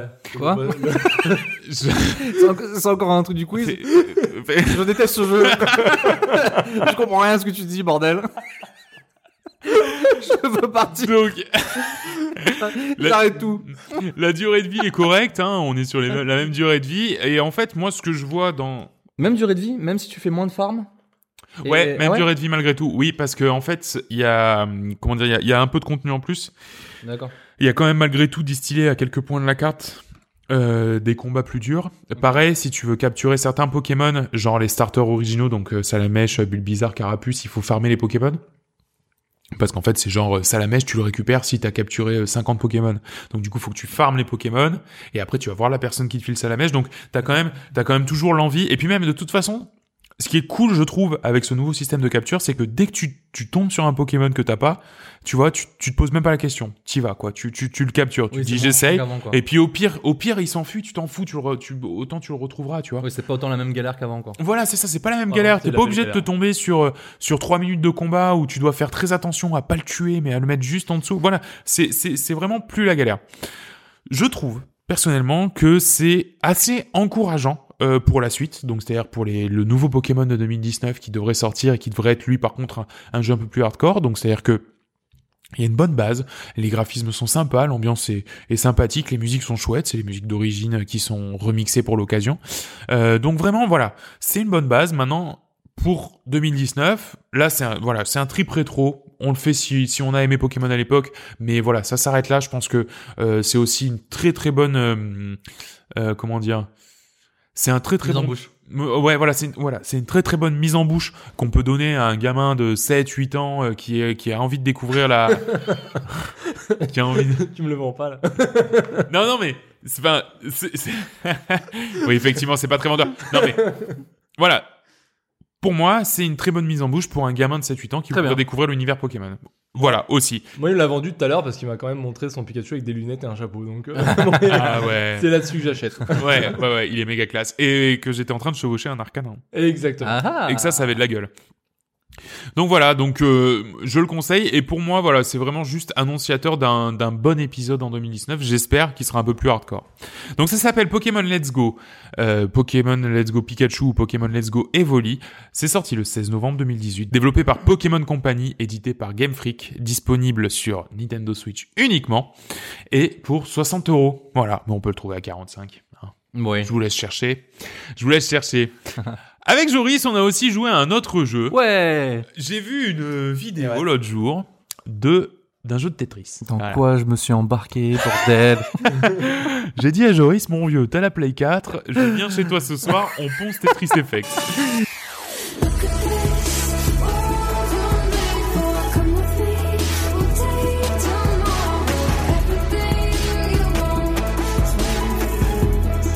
J'ai jamais joué de ma vie à ce jeu. Mais, Mais, Nico, je te laisse continuer. Voilà, exactement. Alors le pitch de Tetris Effect, euh, en fait, c'est c'est le, le nouveau jeu euh, du studio Enhance, euh, qui est dirigé par Tetsuya Mizuguchi. Tetsuya Mizuguchi, c'est le mec qui a créé euh, notamment Rez, Lumines, plein de jeux en fait qui ont pour base la musique qui vient s'interfacer avec le gameplay. Ouais, dans mu- musique, euh, le rythme de la... Voilà, la musique, le rythme, exa- exactement, qui font en fait de la musique finalement le- l'élément central du jeu. Et là, justement, l'élément central, c'est la musique encore, bah, forcément. hein. Euh, mais surtout, le cœur du gameplay, c'est du Tetris. Mais il n'y a pas de twist. C'est du Tetris, point barre. C'est Tetris. Tetris. Tetris, Ouais, voilà, dans ce qu'il a de plus pur. Hein. Exactement, dans ce qu'il a de plus pur. Alors en fait, le jeu se, se décompose en petits niveaux. Euh, pour passer de niveau en niveau, il faut prendre 36 lignes, faire 36 lignes. Et en fait, ce qui se passe, c'est que avec la musique, euh, le, le niveau va augmenter en difficulté ou baisser en difficulté. Euh, augmenter en difficulté, c'est les pièces tombent plus vite. Baisser, c'est les pièces tombent plus lentement. Ce qu'il faut savoir aussi, c'est que dès qu'on bouge une pièce, qu'on la tourne, qu'on la bouge, qu'on la fait aller un pas sur la droite, un pas sur la gauche, en bas, il y a une note qui est, qui est faite. Il y a, il y a une note. C'est, c'est, c'est très compliqué à expliquer pourquoi Voilà. c'est bien pour un Tetris. Mais voilà, il y, a il, y a, il y a une note qui est jouée et en fait qui va venir s'intégrer dans la musique globale du niveau. En fait, ça s'intègre vachement bien parce que au final, tu, tu joues au Tetris et d'un coup, tu te rends compte, tu, tu dis mais je suis en train de créer de la musique. En fait. Ouais, mais c'est ça. Mais sans t'en rendre compte, en fait, des fois, tu fais des moves. Tu te dis putain, mais euh, le, le rythme que je viens de faire, c'était super stylé. Mais ouais, quoi. carrément. Des fois, il y a des moments où putain, tu te dis putain, mais c'est c'est méga classe quoi. Alors, ça reste un jeu de Tetris, c'est ça qui est dingue. Mais alors, des fois, t'es transporté. Nous, il y avait des moments. Ouais. Joris, on jouait. Il y avait il- personne parlait. Il y avait la musique. il y avait la musique. Il y avait le, le stress parce qu'en plus, le, le jeu est Il plutôt dur. Il est dur. hein. Le jeu est plutôt dur.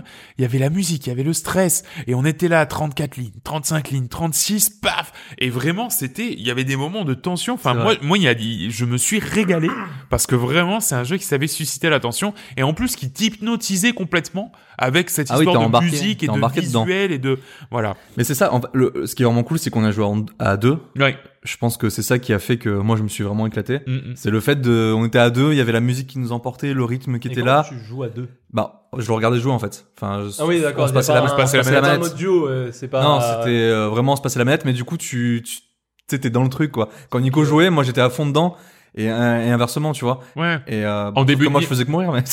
En gros, en gros, il y, a- il y a moyen d'ambiancer une soirée en mettant juste Nico dans une pièce, Nico dans un coin de la la pièce, télé. avec la musique. ça, la, la musique sur les sur les enceintes. Il faut du gros Tout gros le monde son. s'amuse, mais il y a juste Nico qui joue, c'est ça. Ouais. Voilà. c'est ça. Non, mais il y a moyen, hein, peut-être. Mais c'est vrai, qu'il y avait Bon, des, des, des sacrées musiques. Hein. Mais il y avait C'était des trucs fait. et des moments, c'était superbe. Et, et, et je suis dégoûté qu'on n'ait pas pu terminer le jeu Ouais, parce que vraiment dur. la fin est C'était dur. terriblement dur. On va, on va, Très, on va le dur. continuer. On va essayer d'aller au bout. Mais, euh, mais je pense que dans les derniers niveaux, il doit y avoir des trucs extraordinaires. Alors, ça se joue en VR aussi. Je suis pas persuadé de l'intérêt. Non, je Ouais. pense pas. Voilà. Je pense que Il y a ça se joue peut-être vraiment avec un casque. Ouais. Ou avec une bonne sono, surtout. Voilà, plutôt avec un Ouais. casque, un bon casque sur C'est les plus oreilles. le son qui, Ouais. me- qui est important, je pense. Qui- C'est ça qui doit être le plus important. Mais euh, la VR, je pense, n'est pas totalement euh, nécessaire. Bon, on a joué vraiment à plein de trucs en deux semaines. Bah, ouais. Et euh, bah, on va voir ce qu'on ce qu'on attend pour euh, les deux prochaines semaines. Yes. On fait ça? Oui. Allez, qu'est-ce qu'on a dans le viseur ouais. Dans le viseur, allez, c'est parti. Faisons semblant qu'on n'attend pas que Super Smash Bros euh, dans ces deux prochaines semaines. Et c'est moi qui vais commencer. Bon, bah, avec, vas-y. euh, bah, mon attente. Nico, Oui. Qu'est-ce que t'attends Qu'est-ce que t'attends Alors moi j'attends Super Meat Boy Forever. Alors Super Meat Boy Forever, pour l'instant c'est juste une rumeur euh, qu'il sortirait le 8 décembre, donc sur toutes les consoles. euh. Pour l'instant c'est juste une rumeur, mais a priori ça serait pour le 8 décembre. Il était de toute façon annoncé pour la fin d'année, donc euh, ça Le 8 décembre, c'est plutôt cohérent. Euh, 6 décembre, pardon, j'ai dit 8. 6 décembre. Euh, ce serait donc un, un- finalement c'est un runner euh, dans l'univers Super Meat Boy. Donc c'est-à-dire, je, en fait, c'est plus par curiosité. Ce coup-ci, c'est pas une curiosité malsaine comme euh, Fallout 76. Non, non, ce coup-ci, c'est vraiment par curiosité. Je me demande comment ils ont pu faire un jeu qui se tient, un vrai jeu complet, puisqu'a priori c'est vraiment un jeu complet, avec de la génération procédurale euh, et, euh, ambiance runner. Parce qu'en fait, c'est c'est ça Super Meat Boy Forever, de ce qu'on en a vu, de ce qu'on en a entendu. C'est un jeu dans lequel tu incarnes euh, donc le, le petit Meat Boy qui va courir dans les niveaux et euh, voilà avec une touche tu sautes et, euh, et, et tu et tu peux faire des rebonds contre les murs et euh, bah, les niveaux sont générés au fil de l'eau et, et voilà et, et ça va faire un jeu complet. Donc je suis très curieux de ça. Il y a beaucoup de talent dans, dans, dans les gens qui font Super Meat Boy, donc euh, moi je me fais pas trop de soucis, mais voilà, je, je suis très curieux et, et j'attends ça avec impatience. Donc Super Meat Boy Forever, a priori pour le 6 décembre. Joris, toi t'as rien de foufou Alors, euh, non, dans mes attentes, euh, j'ai aucun jeu en particulier. Euh, le seul truc que j'attends euh, avec impatience, c'est le, euh, le online de Red Dead Redemption. Ah bah oui, dev- il devrait y avoir une bêta. Bah, logiquement. Bah, parce qu'autant le, autant le jeu, j'ai beaucoup critiqué, mais autant, euh, vu le online de GTA, Hmm. j'attends énormément celui de Red Dead Redemption. Parce que je pense qu'entre potes, s'ils arrivent à faire un truc vraiment cool, ça peut être vraiment fandard. Ouais. Euh, si on peut se faire des braquages de train à plusieurs ou euh, ce genre de choses, ça peut vraiment être cool. Ouais, il y a, il y a un terrain de jeu qui est extraordinaire pour. Voilà, pour- pour c'est ça. J'ai hâte d'avoir plus d'infos quand même. sur- Bah voilà, à voir. Est-ce que ça va être comme euh, le GTA Online, c'est-à-dire que ils ont mis, je pense, une bien un an, deux ans pour que ce soit complètement con- complètement fini? Parce qu'au début de GTA Online, t'avais pas les braquages. C'était Ouais, beaucoup du multijoueur, euh, Ah, du PVP euh, style. euh, Sauvage quoi.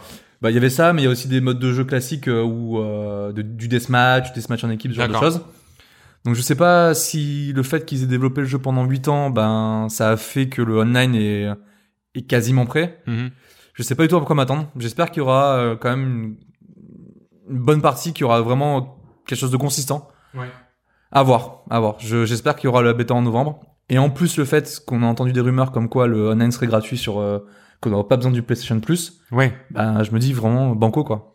Ouais, c'est vrai qu'ils se sont fait énormément d'argent avec le, le online de GTA V, donc ça m'étonnerait qu'ils aient pris à la légère le online de Red Dead Redemption 2. Voilà. Je, je pense vraiment qu'on Voilà. qu'on peut s'attendre à un, à un énorme hit et j'espère quelque aussi. chose qui relance énormément la machine Red Dead. aussi, ouais. S'il y avait besoin de la relancer, elle s'est très très bien vendue.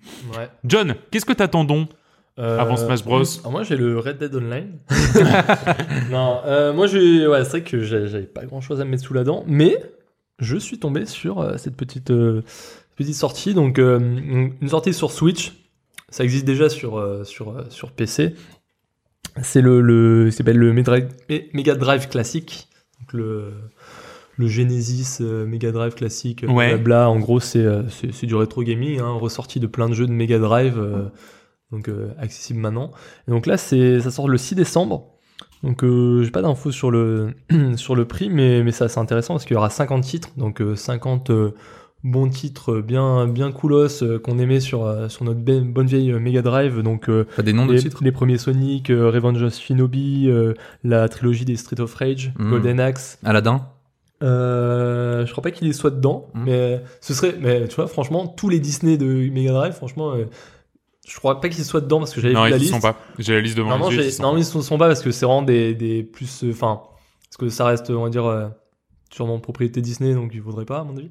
Mais, euh, mais il y a quand même de quoi se mettre sous la dent, tu vois. Juste T'as tous les le- Street of Rage. Street of Rage, c'est Golden Axe, stylé, Golden. Axe, voilà. Mm. Il y a, il y, a, il y a pas mal de, de, de choses à se mettre sous la dent, donc euh, ça demande à, Bah, à, à voir. En Ça peut être bien, mais prix. voilà, en fonction du prix, parce que c'est genre si de. c'est 50 balles, je le prends pas. S'ils me disent que c'est 15 balles, ça peut être rigolo. Le, le problème, c'est que c'est des compiles qu'on voit chaque année quasiment, Ouais. quoi. Sur toutes les, Et- toutes, toutes les plateformes. Et tu les, eh, tu les as déjà. euh, je sais que Sega, de temps en temps, ils font des. Je crois que c'est à l'approche de Noël. Des, sortes d'offres. Tu tu- tu t'inscris à la newsletter ou je sais pas quoi, et t'as quelques jeux de cette euh, collection classique qui te sont offerts. Donc euh, je sais que j'ai déjà euh, Golden Axe et Street of Rage sur PC. euh, si je veux, je Ah, joue, oui. tu vois. Et parce que j'y avais profité. Mais après voilà, ce qui peut être sympa, c'est qu'il y, aura du, du coop local sur le même écran, Ouais, avec chacun cool, son Joy-Con. Donc euh, À voir ce que ça donne. Non, mais rien que Golden Axe, euh, Vraiment. Non, mais Ça vaut ouais, le coup, quoi. Ouais, gros, euh, grosse nostalgie, là. Ouais. Golden Axe, J'ai passé tellement de temps dessus. euh. mais vraiment pareil. Et euh, voilà, c'est, c'est, je, je l'attends pas forcément, mais je suis curieux de, je, je sais que ça sort, donc maintenant je le garde dans un coin de la tête. Mm. Ça peut, ça peut être sympa pour. Ça dépend du prix. ouais. Franchement, je pense que c'est le prix qui va, Ouais. qui va, qui va jouer. Voilà, c'est tout pour moi. Bah voilà, c'est c'est vrai qu'on on a quand même un peu les, les projecteurs braqués sur Smash. Ouais, ouais, un voilà. petit peu. Ouais, il y a, y la baston. Il y a La pas baston. qu'un jeu en un là, hein. il y en a plein, hein, j'ai l'impression. Donc ça va être ça va être un petit peu dur. euh, ouais, surtout qu'il y a des il y a des previews qui sont tombés Ouais. et le, le, le mode solo a l'air démentiel. hein. Enfin bon, voilà. En vrai, on attend Smash, mais il fallait bien faire une rubrique, donc euh, donc voilà, c'est fait. Voilà. C'est Hein. fait. Et on va passer tout de suite à bah, nos recommandations culturelles. Je peux pas, j'ai piscine. Je peux pas, j'ai piscine. euh, et c'est John qui va commencer. Tu vas nous parler. Alors, je vois dans le conducteur blog slash livre slash YouTube. Est-ce Ok. que- est-ce que je me suis dit, Waouh, c'est vague. Pour lancer ma nouvelle chaîne. Coop et John. voilà, 45 minutes de plaisir à m'écouter. Euh, non, non, en fait, c'est que donc la dernière fois, le jouriste nous a parlé de, de, de deux heures de perdu, est un podcast qui parle de, de cinéma, qui décortique euh, de A à Z un film euh, quasiment scène par scène en, en, en mettant en avant euh, ce qui va pas, hein, même ce qui va, mais surtout ce qui va pas. Euh, donc après ça, en off, je lui avais dit putain, ça me rappelle, ça me rappelle clairement le blog de l'audio connard qui euh, Ah, oui. qui fait des articles sur son blog où il prend tout ce qui va, enfin les, les on va dire les dernières sorties du cinéma hollywoodien, surtout cinéma hollywoodien, tu vois, parce qu'il aime bien le les gros clichés. Et donc euh, il te les prend et il te fait un blog où tu vas mettre euh, 45 minutes à lire tout ce qu'il a écrit tellement c'est long. Il décortique scène par scène avec une mauvaise foi mais incommensurable. C'est c'est il y a il dira jamais un truc bien sur un film. Peu importe le chef-d'œuvre. hein. C'est, c'est, tu le lis, un Ouais, c'est, c'est, tu le lis. C'est, euh, au début, c'était vraiment brut. Il commençait, bah, mais euh, il mettait. Après, il a commencé à mettre des, euh, des, des images du film. Enfin, surtout des extraits de la bande-annonce avec un petit commentaire en dessous. Mais euh, même ça, des fois, je juste, je, je regarde les images. Je voyais avant quand, quand c'est un film qui vient de sortir, je me spoil pas quand même parce qu'il te spoil quand même tout le film. hein, donc, euh, faut, euh, faut, faut en vouloir hein, pour le lire avant de voir un film. Mais euh, des fois, je regarde juste les images, les commentaires qu'il met, je me dis, ok, c'est bon, je sens qu'il a aimé. Ou même d'entrée, il commente la, la fiche du film. C'est souvent la même chose, donc c'est, euh, c'est, euh, enfin, les affiches sont souvent formatées de la même façon, donc lui, il s'en délecte. Et, euh, et c'est vraiment, c'est vraiment exceptionnel à lire, quoi. Et, et maintenant, il met plus ça en scène avec une petite intro avec son, son, son serviteur Pedro qui, qui, euh, voilà, c'est, enfin, je, je conseille vraiment à 100% de, li- de lire ça quand, quand on a du temps. Et là, dernièrement, il en a fait une sur euh, Spider-Man Homecoming, donc il a, il a pris un peu de retard, hein, parce que le, le film est sorti depuis un moment, mais, Moi, c'est à faire aussi. mais euh, ouais, et surtout qu'entre temps, mais voilà, il a le mec, il a pas, il a pas que son blog maintenant. Euh, Avant, il, c'est de ce que j'ai lu, c'est un, ancien prof d'histoire, donc il s'est, lancé là-dedans parce qu'il est, quand même fanat de cinéma, d'histoire et tout ça. Et euh, à côté, en fait, il fait euh, de temps en temps, c'est pas des articles uniquement sur une critique de ciné, c'est, il va te parler d'un, d'un pan de l'histoire, d'un truc de culture. Tu vois, une fois, il parlait de, je sais plus quoi, enfin un truc sur la République. Enfin voilà, tu vois, c'est, mais toujours d'une façon complètement mauvaise foi, de l'autodérision à, à, mort. Et euh, son petit côté cynique, euh, le mec, je pense qu'il est, c'est un, un trentenaire euh, blasé du monde réel, tu vois, et qui, qui, veut vraiment mettre en avant ce qui va pas, quoi. Et donc, il a, il sort des, donc c'est pour ça que j'ai parlé de livres aussi. Donc, il y a son blog, c'est ça. Il a aussi sorti euh, plusieurs livres. Donc, il y a trois livres. Donc là, j'en ai eu, j'en ai eu un dernièrement que j'ai, j'ai, que j'ai lu. Et il parle pas que de, pas que de cinéma. Donc, il y a, il y a un pan en cinéma. Donc, il y a par, il y a par exemple, euh, Twilight en deux minutes, tu vois, donc il te résume les Twilight ou euh, ou il te fait quel quel type de de de fan de cinéma êtes-vous, tu vois, genre si t'es plutôt le mec qui aime les trucs niais, enfin c'est tous les tous les trucs comme ça, mais c'est c'est génial ou ou le, le cliché de l'enfant au cinéma qui est toujours insupportable, tu vois. Et il te, il te résume ça et euh, je- enfin, tu dis, mais oui, mec, tu as tellement raison dans, ton, dans ta mauvaise foi. Et euh, après, il a d'autres parties sur genre euh, l'enseignement, euh, le, le, l'art du selfie, enfin des, des trucs débiles où il y a le blog, le, la page Facebook d'Hitler. Enfin, c'est. C'est Ouais, le mec, il est parti sur Ouais, euh, il des, mais des il commentaires sur des- cinéma et après il s'est lâché quoi. Voilà, il- parce qu'il est à l'origine c'est un prof d'histoire, donc il est calé en histoire, donc il a aussi des choses sur sur l'histoire, sur son blog, des articles et aussi une chaîne YouTube où en fait il parle de de toujours avec son ton euh, vraiment cynique, mais euh, c'est euh, il y a il y a je l'ai pas encore regardé, mais c'est un pan sur euh, sur euh, sur une certaine cavalerie qui a aidé à, à dénouer on va dire la première guerre mondiale dernièrement. Et donc euh, je me spoil pas encore, tu vois. mais euh, mais c'est pareil, voilà des des, des vidéos euh, un peu semi-éducatives, même s'il y a un côté euh, je fais mon connard quand je quand je le raconte, tu vois. Et euh, c'est c'est hyper intéressant, mais c'est hyper drôle aussi, quoi. Bah, du coup, s'il a un blog, un YouTube et euh, des livres Et il sort des écrits. Voilà, Très bien. Voilà, c'est ça. Donc c'est pour ça que le mec maintenant, je pense qu'il a à temps plein là-dessus et et il a envie. Bah, cool. euh, donc voilà, c'est L'audio connard. C'est Fandard. L'audio au- connard. ça s'appelle un audio connard. Euh, Joris, tu vas nous parler d'un manga. Oui, euh, je vais vous parler d'un animé que j'ai vu sur Netflix, que j'avais déjà vu il y a un an, mais que je me suis rematé avec mon frère pour le montrer, tellement c'est fandard. Euh, je pense que tout le monde connaît, c'est One Punch Man. euh, je sais pas si vous l'avez déjà vu. Ouais. Bah, même moi, qui vraiment m'en bat les steaks des, des animés, je connais One Punch Man. Je l'ai pas vu, mais je, je connais. C'est vrai que je suis pas un grand fan de- d'animé parce que je trouve généralement que c'est tout se ressemble un peu, que c'est toujours assez lent. Je préfère les mangas. Euh, pour le côté, bah, je peux le lire vite et euh, ça, c'est plus rapide. Ouais. Mais cet animé, c'est un gros gros coup de cœur. Ça faisait longtemps que je m'étais pas au- autant marré et autant régalé à regarder un, un, un animé. Donc c'est une adaptation en fait de. euh, Donc j'ai parlé du manga. Le manga est une adaptation de Yusuzuke Murata, qui est à la base un webcomic. Oh. Donc en fait, Ah oui. euh, donc à la base c'était un webcomic un peu dessiné à l'arrache, etc. Et ça a été repris en vrai manga. Et donc euh, on suit l'histoire de Saitama, un mec euh, totalement lambda. Ça aurait, ça aurait pu être euh, toi, Nico, ou toi, John? Ah, Sauf que c'est Saitama. C'est Saitama.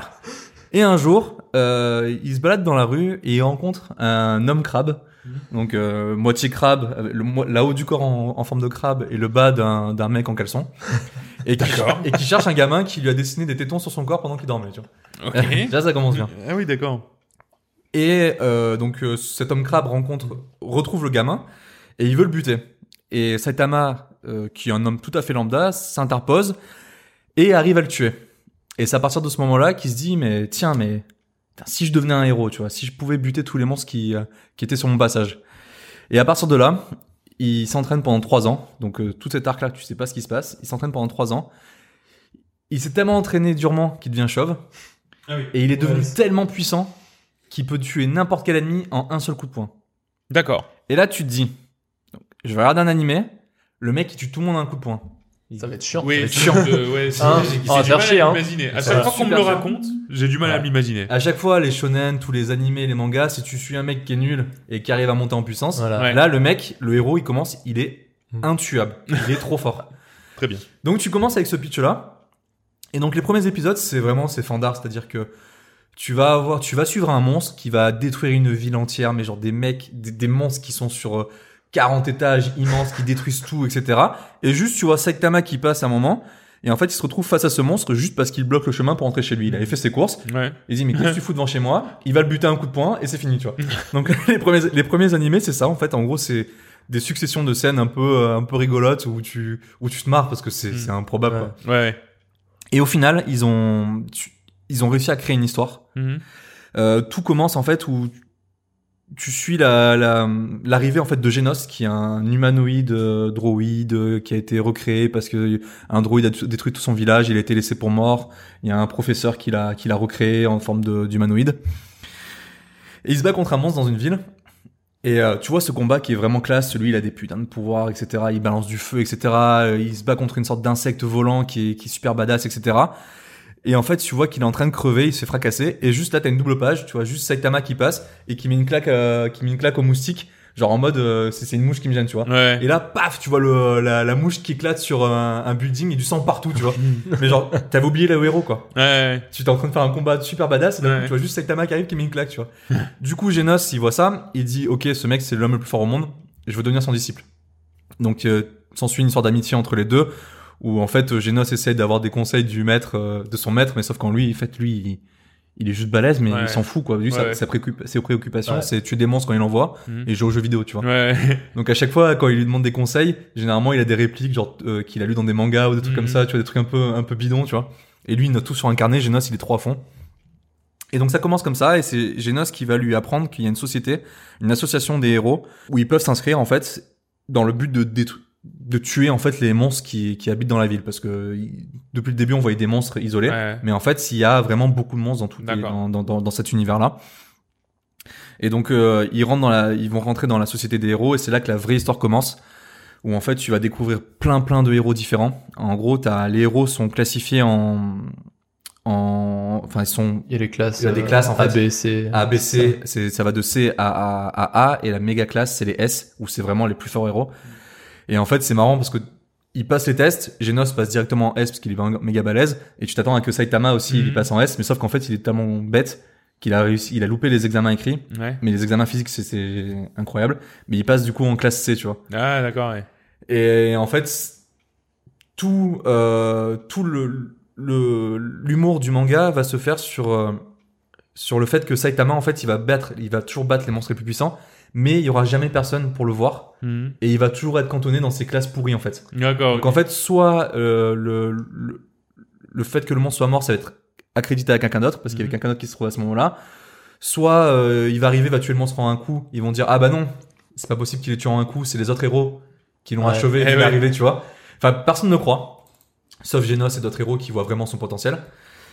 Et, euh, et du coup, voilà, ce qui, ce, qui, ce qui est vraiment marrant dans ce manga, c'est que plus tu vas dans l'histoire, plus tu rencontres énormément de héros, plus tu en oublies Saitama, Mhm. parce qu'il devient limite secondaire Ouais. parce que c'est vraiment tu suis le combat des héros qui eux font des vrais combats parce qu'ils galèrent tu vois Ouais, parce ouais. qu'ils progresser il y a toujours un moment où tu as oublié Saitama Mhm. il revient dans le manga tu vois et Ouais. t'as toujours la double page où il met un coup à la con tu vois genre il tue le monstre tous les héros bouche bée qui le regardent genre en mode mais qu'est-ce que c'est ce type tu vois et ce qu'il faut savoir c'est que dans le manga surtout c'est extrêmement bien dessiné c'est Ouais. super détaillé sauf Saitama qui est vraiment c'est c'est Un ovale. c'est Ouais. un ovale pour la tête, euh, deux points pour les yeux, un trait pour les sourcils, un trait pour la bouche.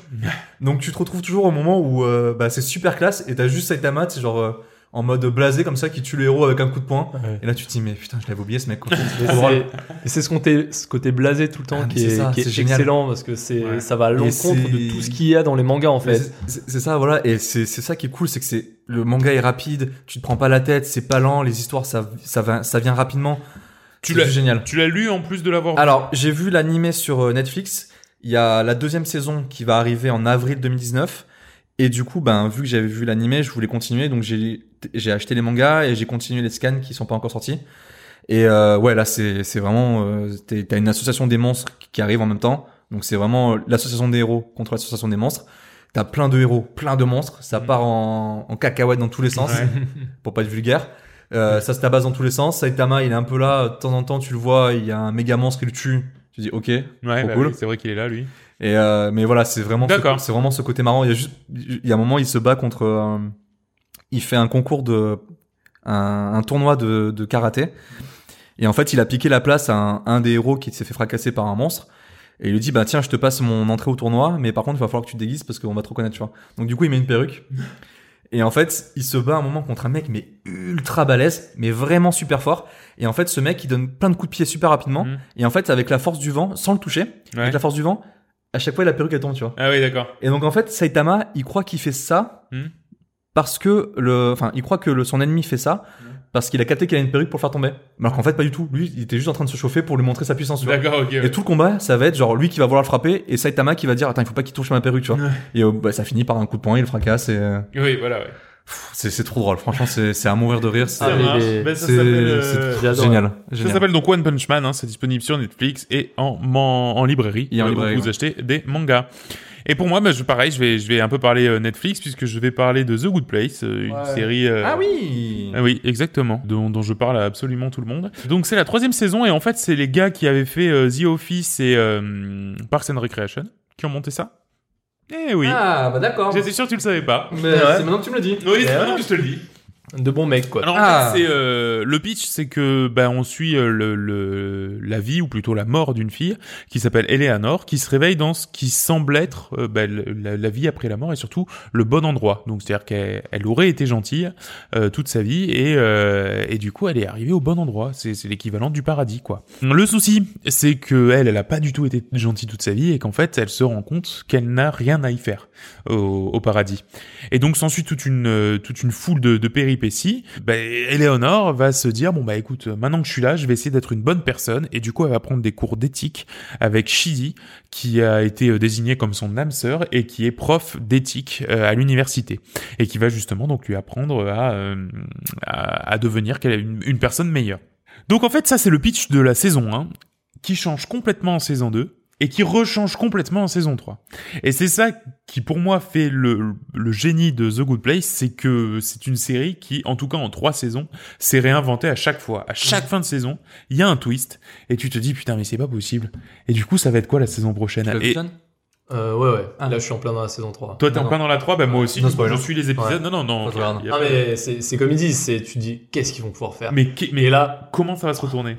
Ah, Et- ils sont et- forts. Et c'est- très très bien. Cool. Euh, non seulement c'est très très bien. Alors, la saison 1, franchement, ça partait pour moi sur une série comique bien, Lambda. mais pas extraordinaire. Voilà, c'est ça. Ouais, pareil. Pour moi, un peu le, le style. euh, Allez, je vais te dire, euh, s'il ressortait à Way Met Your Mother aujourd'hui, alors qu'il y a plein d'autres séries comiques qui sont très drôles, ben voilà, c'est c'est un peu un ce Un genre de truc. Voilà, une a redite un hein. peu, voilà. Avec toujours quand même ce background un petit peu fantastique. euh, Donc du coup, c'est vrai que l'originalité finalement vient du contexte. C'est-à-dire c'est fantastique, il y a de la magie et surtout, comme souvent avec le, le créateur de The Office et et, et Parks and Recreation, le vrai héros c'est pas vraiment l'histoire euh, et c'est pas c'est surtout pas le héros principal. Le vrai héros c'est tous les autres personnages et c'est à eux qu'on s'attache et on s'attache énormément à tous les personnages, que ce soit le personnage principal ou les personnages secondaires. Et en fait, c'est c'est ça qui va faire qu'on va y revenir, qu'on va essayer jusqu'à finalement en fin de saison 1 avoir avoir le doigt complètement dans l'engrenage.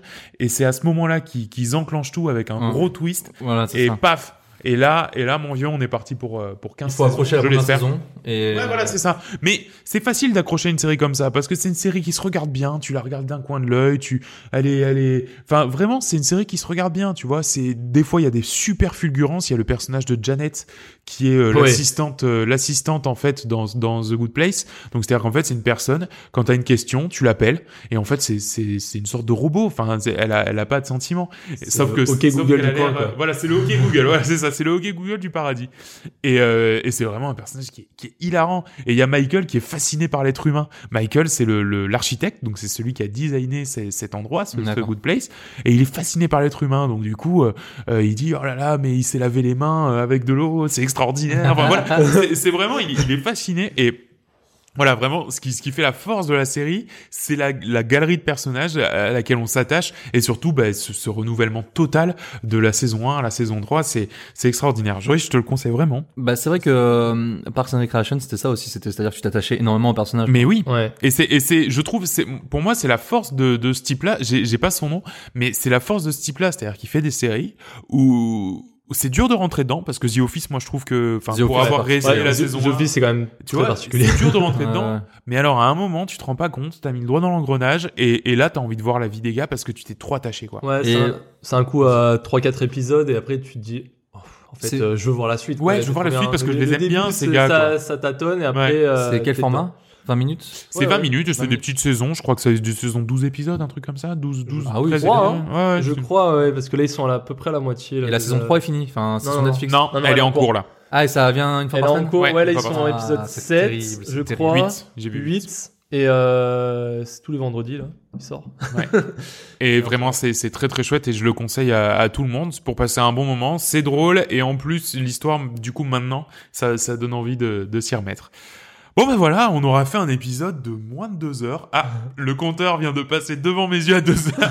Non mais Eh après montage, après montage, ça sera peut-être un peu moins.